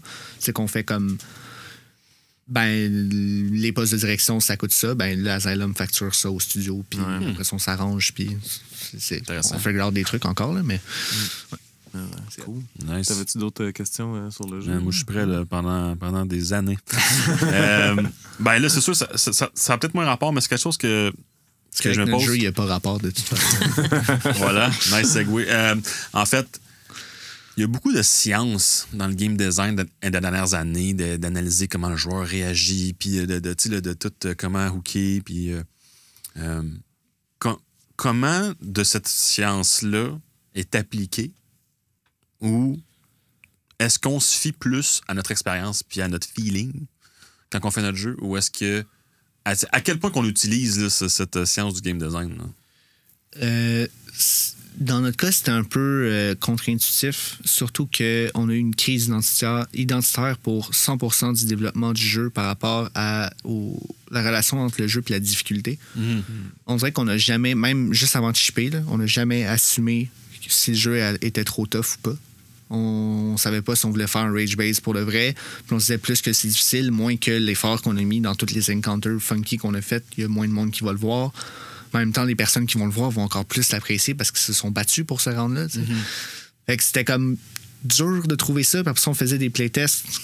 Puis là, les playtests, il y avait comme une minorité du monde qui aimait ce genre de jeu-là d'habitude, qui tripait, puis d'autres personnes qui jouaient pas à ce genre de jeu-là, qui tripaient pas. Puis on était comme, mais est-ce qu'on essaie de rendre le jeu plus accessible pour que le monde puisse voir un peu le, le- le fun de la chose? Et tout le monde tripait sur le bout d'Amadeus, la tune de 400 000 views. Mais comme, c'est pas parce que c'est parce que c'est un moment qui est pas difficile puis qui est vraiment rafraîchissant puis qui te donne un sentiment de liberté aussi contrairement à ce que tout ce que tu as reçu avant dans le jeu qui est Ouais. beaucoup plus tedious mettons puis on se disait Kim si euh, 90% de nos joueurs se rendent pas là comment est-ce qu'on genre on, va, on va manquer quelque chose tu sais? Fait que- parce que faire des, des Rage Race Games, c'est faire le contraire de la science du game design, Ouais. justement. C'est de volontairement faire du bad design pour que. le- c'est- J'utilise bad design, c'est euh, Bennett Foddy, le, le gars de Getting Over It, qui, qui utilise ces termes-là directement. Que lui, il dit que dans ses jeux, il fait du bad design, puis c'est volontairement aller contre l'instinct d'un joueur pour, se, pour créer un produit qui est différent, puis créer un produit qui va créer un challenge. Puis on essayait de trouver le sweet spot. Genre, on dirait qu'on n'assumait pas qu'à des moments, on faisait du bad design. Puis des fois, on se disait comme. Des fois aussi, on était trop bon au jeu. Pas parce que ça faisait trop longtemps qu'on travaillait dessus. Fait qu'on se disait, ben non, ce bout-là, il est pas difficile. Puis on faisait des playtests. Puis comme le monde passait 20 minutes dessus, quand nous autres, ça nous en prend 30 secondes. Comme, OK. Fait que là, on fine-tune des trucs. Puis on a peur de. On avait tout le temps peur de perdre le sweet spot, genre, puis qu'on n'a pas trouvé. Genre, à des moments, oui, mais à d'autres moments, c'était trop tough pour rien. Comme le sweet spot que tu restes dans le flow, que tu n'as pas envie de give up, mais que c'est challenging quand même. Euh, mettons le, le- le bout de la rat swarm qu'on parlait, des chasing rats, genre ça, ça on l'a rendu moins tough comme plein de fois. Puis à la fin, on a fait comme OK, je pense que ça c'est bon. Puis je suis content du résultat final qu'on avait, mais reste que on regardait les streamers, il y a bien du monde qui ont, qui ont abandonné à cet endroit-là quand même. Je disais, crime, une chance qu'on l'a descendu parce que ça aurait été vraiment trop tough à la base. fait que c'est. On, le suit, puis je pense que c'est- important de le suivre, surtout pour comprendre c'est qui ton, ton public cible, c'est qui qui va apprécier puis qui va faire shiner ton jeu. Tu pourras, je pense pas que c'est réaliste, surtout dans l'indie, de faire un jeu que tout le monde va aimer. Mais euh, si tu es capable de savoir ça va être qui qui va aimer ton jeu, puis après ça, tu es capable de quantifier c'est qui cette personne-là, puis comment la reach, c'est là que ton produit va faire du sens. C'est quelque chose qu'on keep in mind, mais c'est qu'on avait de la misère à trouver. Des fois, on se disait, on fait struggling pour un peu la mob de Reddit. genre. C'est pas quelqu'un en particulier, mais pour que le monde sur Reddit, il y ait quelqu'un qui se plaigne que c'est trop tough, puis qu'il y ait du monde dans les comments qui dit t'as juste à être bon, genre, get good, puis continue, genre. C'est comme c'est un drôle de public cible. en- comme J'allais te, demander c'était pour qui le jeu Struggling. Maintenant, tu me dis que c'est pour les gens que j'haïs. Mais c'était pour ça, mais c'est en même temps pour les couples. Mais tu sais, en même temps, les couples, genre, on se disait comme un- deux personnes qui, qui- ou des couples coloc, peu importe. Même temps, je me disais que le nombre de fois que, genre, oui, il y a des frères et sœurs qui ont joué, il y a des colocs qui ont joué, il y a des couples qui ont joué, mais aussi plein de fois que quelqu'un amenait sa blonde à PAX pour essayer le jeu, puis elle fait juste regarder le poster, puis elle fait comme. Non. Impossible que je sois ça, c'est bien trop dégueulasse. C'est pas vraiment notre public cible, mais ce l'est pareil. Fait qu'on C'était tough de le trouver euh, parce que le, le jeu est weird. Fait puis dans son esthétique, c'était weird de trouver qui, qui voulait ça. Sais, On se disait les fans de Rick and Morty vont triper, genre, parce que les fans de Rick and Morty vont triper sur la, la jouabilité, je sais pas. Le monde qui a aimé Getting, Over It vont peut-être aimer ça. Pour ça, le monde qui ont détesté ça, ils vont pas aimer ça, mais ils vont peut-être aimer l'art. Comment on n'a pas réussi à faire les ponts entre qui qui aime quelle partie du jeu parce qu'il y a différentes choses à apprécier du jeu. Puis c'est- ça a fait que le monde qui ont aimé toutes ces parties-là, ils ont trippé solide. Mais il y a du travail à faire là-dessus de notre côté. Puis euh, c'est- ça fait partie des réflexions Mais C'est qu'on une a. belle là. métaphore pour de quoi le personnage principal a l'air. Cette personne-là qui est comme l'amalgame de toutes ces affaires-là au centre, ça donne ça. C'est c'est des party gamer. On dit, Non. il n'y a pas beaucoup de coop adventure game non plus. Il y en a, mais pas tant que ça. Puis après ça, quand tu lances single player, ça file moins comme un. Genre, ça file pas comme une vraie aventure. Là, on se disait, ben là, les deux sont sur le même personnage. L'aventure, c'est la même que tu joues tout seul ou à deux. Mais l'expérience de jeu est différente. J'ai- ma réponse est confuse parce que je n'ai pas trouvé la, la vraie En tout cas, réponse. c'est définitivement pas mes parents, le public. Euh, toutes les fois que je parle du jeu, ils sont comme Ah, c'est bien. C'est, c'est, Ouais, beau travail. Ouais, t'as travaillé fort. Hein, wow, tu sais. Euh, mais je, je les aime beaucoup. Là. Le- euh, quand on parlait tantôt de, de, de jeux de variété, je trouve ça cool parce que ça me. Jouer à deux personnes à Struggling, ça me rappelle un feeling que j'ai de jouer à Overcooked. Puis de tomber Ah, sur les levels où est-ce que le level change puis ça devient complètement cinglé. Quand tu cuisines dans, dans un hot air balloon puis là il y a une tempête puis tu tombes puis ça l'explose puis tu, tu te ramasses à quelque part d'autre. Ben, c'est un peu comme le même feeling de jouer à Struggling puis là de voir des pancartes d'avion puis des pancartes de canard puis de dire ah fuck. Puis là de voir une moto puis t'es comme oh yes! Puis- tu, tu vis ça avec quelqu'un d'autre. Puis je trouve ça en tout cas c'est dans votre mission d'entreprise comme tu l'as dit plusieurs fois mais ouais je trouve que c'est judicieux de mélanger cette espèce de truc là de, de variété puis de wow factor avec l'expérience à deux personnes sais. C'est vrai que ça fait du sens. C'est, euh, c'est- Vers la fin du développement, on se disait moins la question, on avait moins l'habitude de jouer à deux, on prenait moins de temps parce qu'on était un peu plus Ben rushé ouais. dans nos deadlines, puis qu'on jouait tout seul, puis on se disait comment ça va être réagi. Puis après ça, des fois, on se disait comme, hé, attends, ça, si tu faisais à deux, genre, c'est trop tough. Puis là, on le faisait comme, ok, c'est correct, on s'arrange. ouais, ouais. Mais de partager le moment, ça fait. Si c'est vraiment ça qu'on veut faire, c'est que. Se créer une histoire. Après ça, si t'as une histoire, tu l'as vécu à quelqu'un, puis tu la comptes à un autre de tes amis, ou tu vis quelque chose. Tu, tu joues à Struggling tout seul, tu te ramasses à un certain moment, t'es comme, il faut vraiment que je monte ce bout-là, c'est bien trop bizarre comme minigame. puis là, tu, tu fais juste remontrer euh, cette, cette partie-là. là. Il y a tellement de commentaires sur Steam que c'est genre Struggling is good if you play alone, mais genre c'est 900 fois plus le fun si tu joues à deux avec un, euh, avec un ami. Euh, ju- justement parce que tu t'encourages à trouver ça stupide. Genre, C'est jamais de ta faute, c'est tout le temps la faute de l'autre. Ouais, en plus. c'est- Ah ouais. C'était il y a cet aspect-là d'être deux sur le même personnage. Je sais pas si on l'avait dit d'ailleurs, mais oui, c'est struggling. L'aspect coop, c'est que deux personnes contrôlent chacun un bras. Euh, c'est- ça fait des dynamiques vraiment le fun. Puis nous, c'est- ça a tout le temps été une joie de regarder du monde jouer à deux pour ça. Ouais, D'ailleurs, j'ai vraiment hâte que ma copine ait du temps pour jouer avec moi. J'ai vraiment hâte de vivre l'expérience euh, à deux. Là. Ça va être bon, frustrant et hilarant en même temps. là. Ça va être. euh, tu l'auras peut-être pas ta botte comme chapeau cette fois-ci Ah non. La cheminée, par exemple, je la veux. pardon. nice Euh, petite parenthèse l'idée des chapeaux Écoute.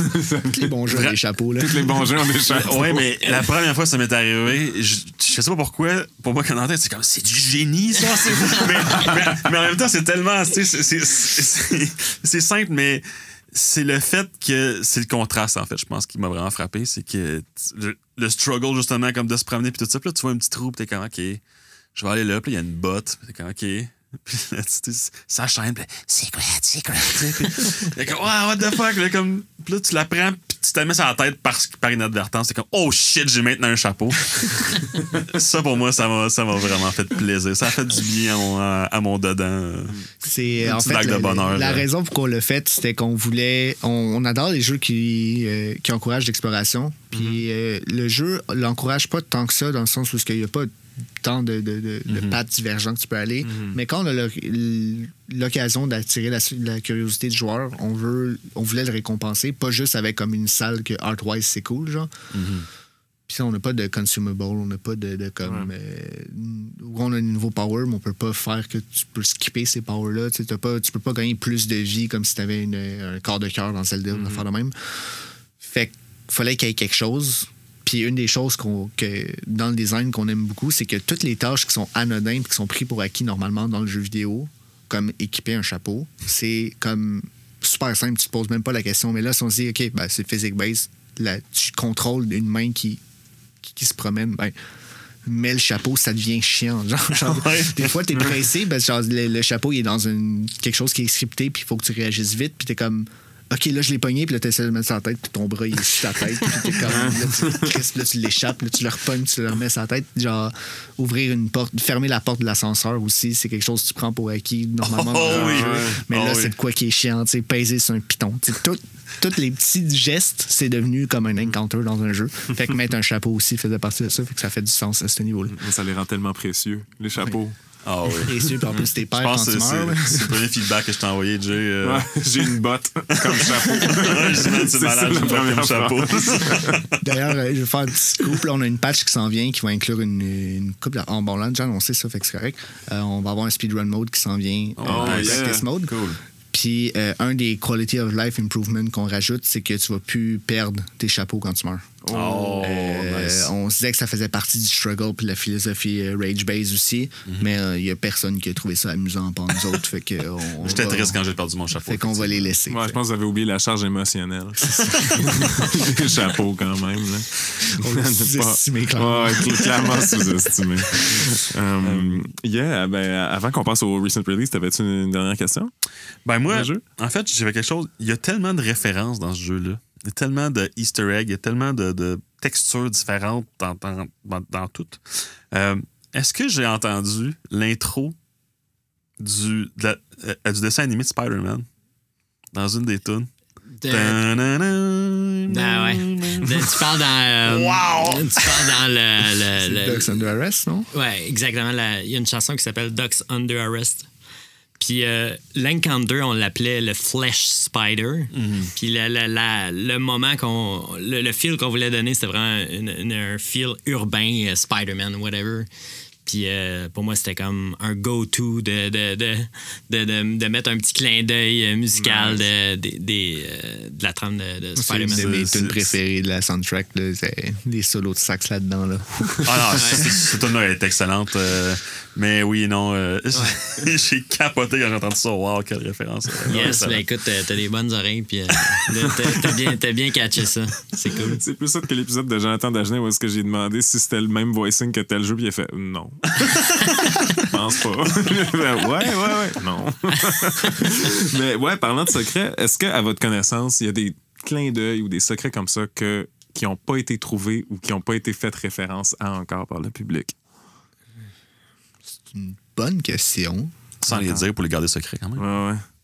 Dans les secrets, secrets, secrets. Euh, Faut- faut- là, mon cerveau roule. Il faut que je me rappelle des secrets en une couple. Ouais, là. ouais. Est-ce, que- ben, est-ce que il y a des gens qui ont réagi sur le, le art euh, pas loin du chapeau de Wizard? Ben, ceux qui l'ont trouvé, j'ai pas vu personne qui en a parlé, mais ceux-là qui l'ont trouvé, ils doivent avoir. euh, Bon, on peut en parler, je veux dire, c'est Ouais, pas- c'est c'est pas des gros secrets. Il y a un des chapeaux que tu pognes, il faut que tu ailles dans un side path dans la, dans la, la roche. ça. C'est comme un peu caché par le foreground. Puis quand tu te ramènes à une place, tu comme une ouverture dans la cave. Puis euh, c'est comme s'il y avait des dessins de Cro-Magnon en arrière. Ouais. Puis c'est toutes des bébites qui ressemblent à Troy. OK.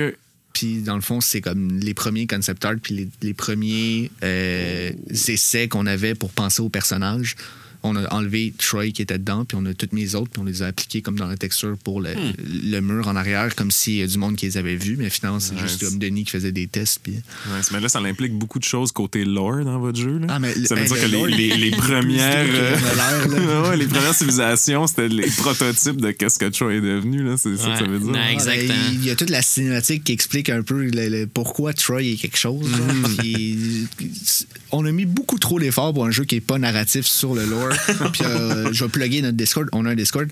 Puis euh, du monde Nice. qui échange comme à tous les jours dessus. Puis il y en a plusieurs souvent que ça parle de comme pensez-vous qu'il y a un lien entre telle partie de- de- du jeu puis l'autre? Puis quand on lit ce dialogue-là, ça veut- pensez-vous que ça veut dire ça? Pensez-vous que le prochain DLC va être sa lune à cause de ça?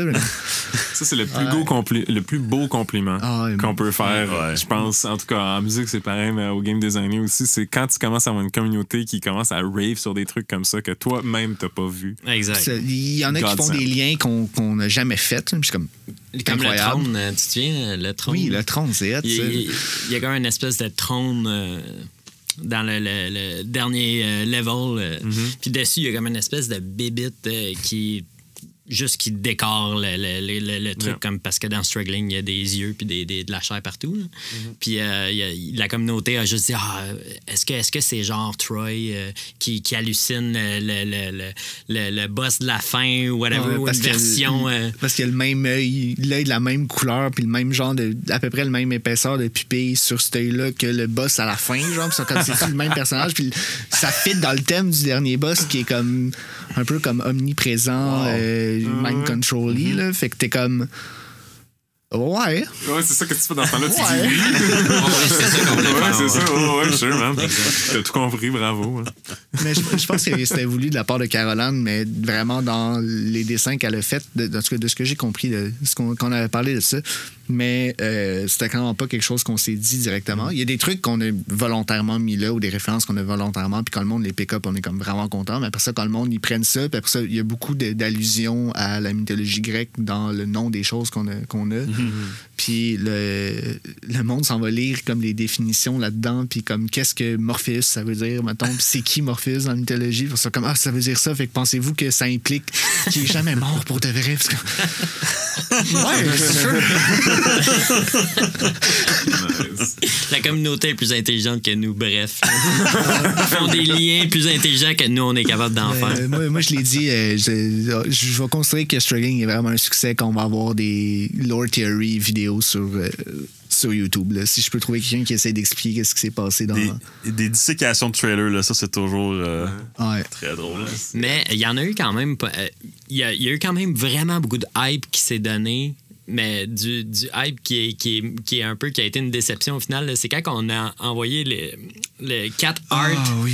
juste avant le release. Dans le fond, euh, Frontier a, a releasé quatre images d'un laboratoire qui euh, changeait au fil. C'est comme du le même plan du même laboratoire, mais qu'à chaque image, ça évoluait. Exact. C'est c'est comme ça explique un peu euh, la formation de Troy dans un laboratoire, puis que la bébite est en train de se former, puis que là, euh, la dernière image, c'est juste que le, le lab il est en party, puis que la bébite elle, elle s'enfuit. Mais toute la communauté. Struggling. Exact, exact. Puis toute la communauté de, euh, de Frontier, eux, sont habitués à, à des, à des jeux euh, euh, Jurassic, Jurassic Park. Puis Elite Dangerous, puis Exact. l'affaire le Elite même. Dangerous, puis on avait fait exprès, en fait, la commande, c'était de mettre un peu des références pour, pour que les, les- la communauté à, à- à se mette à, builder. Puis Parce qu'il faut, faut comprendre que Frontier, comme je l'ai dit, ils font pas des jeux qui ressemblent à Struggling normalement. Puis euh, Struggling, ça a été. C'était annoncé ou ce que nous autres on en avait parlé, mais pendant un an, on a été silence radio parce qu'on était avec Frontier. Puis euh, eux autres, ils disaient la stratégie, c'était on va annoncer le jeu à Gamescom, puis on va release en même temps. Ça va être voici l'affaire vraiment weird. Yeah. Embarquez là-dedans, faites partie de l'expérience, c'est accessible là. Voici tous les gros AAA qui, qui s'en viennent dans pas long. Nous autres, on a de quoi en ce moment qui est prêt, full accessible, 15 piastres US, vient-temps.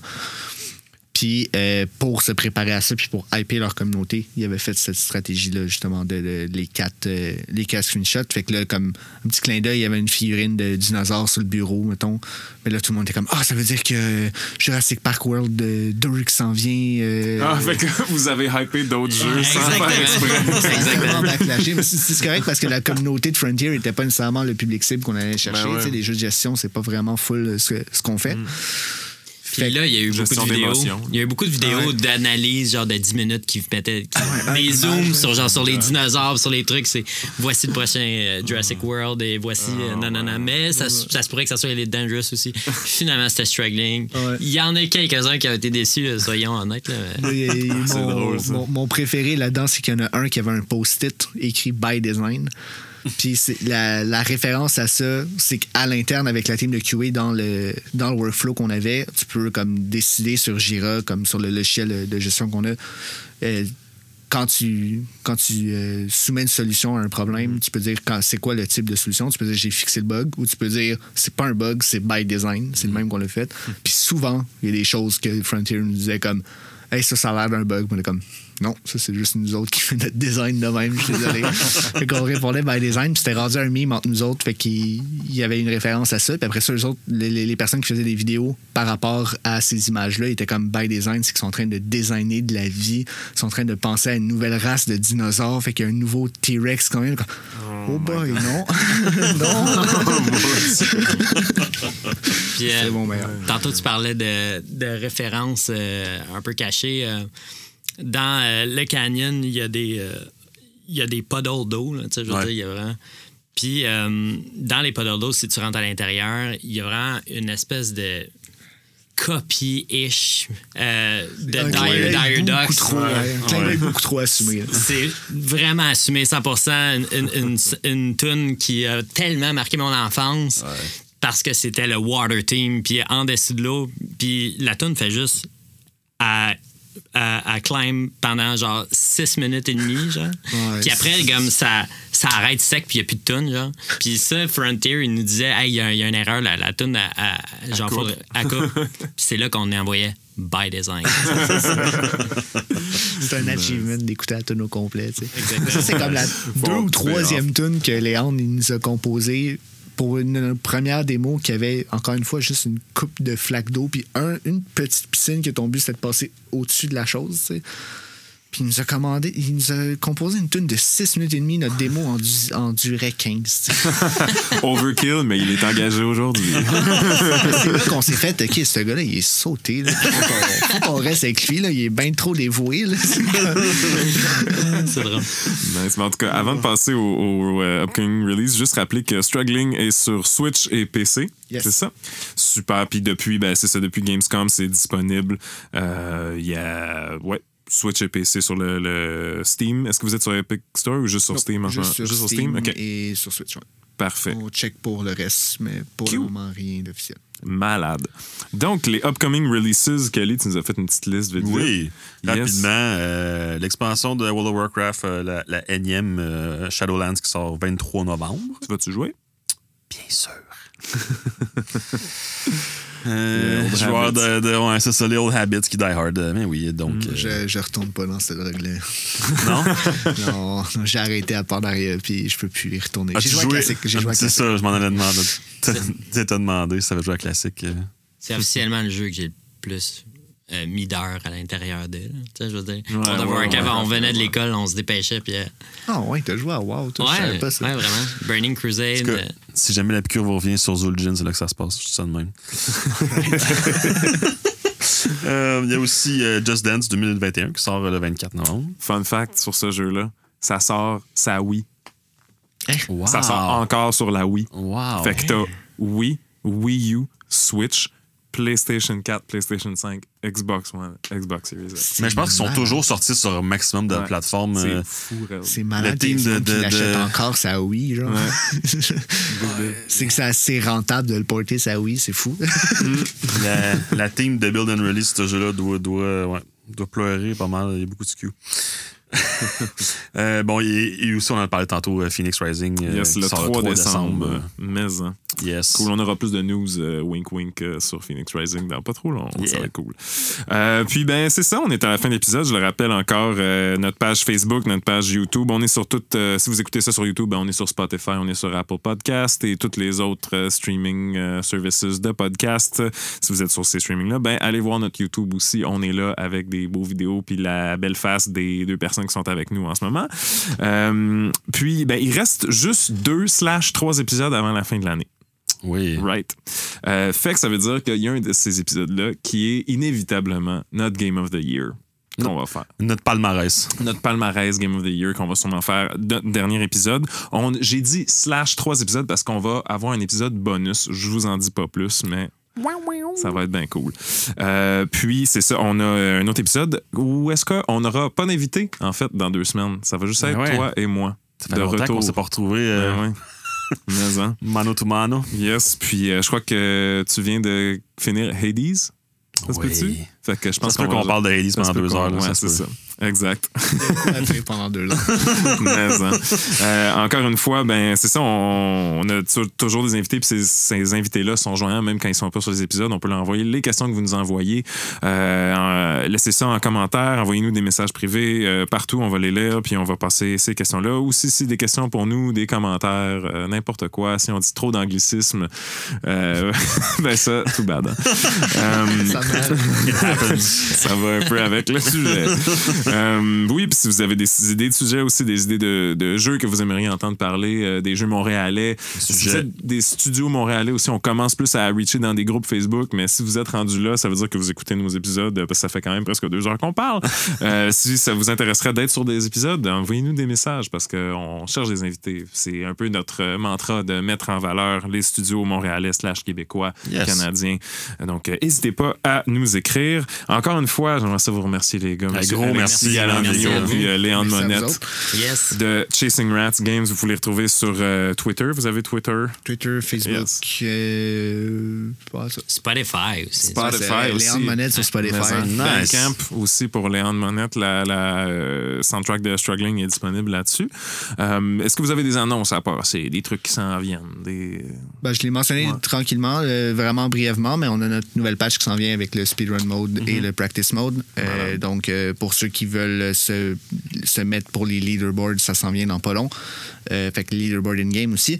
Practice mode, pour, ça peut être pour se pratiquer pour les speedruns, mais aussi pour revivre les moments vraiment précis dans Struggling que vous voulez faire sans vous retaper toute la campagne au complet. Ça va être possible.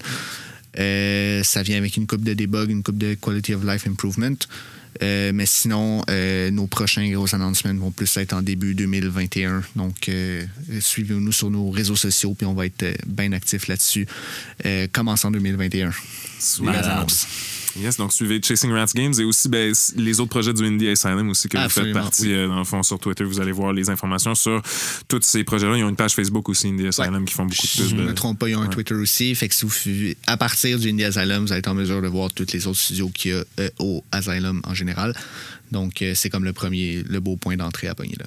Super. Cool. Ben, encore une fois, merci les gars. Yes, merci beaucoup, les boys. Merci Kelly. On à vous. euh, C'était vraiment cool. euh, Super Yeah. cool podcast. Yeah, Merci, man. Merci de faire ça pour l'industrie. C'est fort. On se voit dans deux semaines. Yeah, bye bye.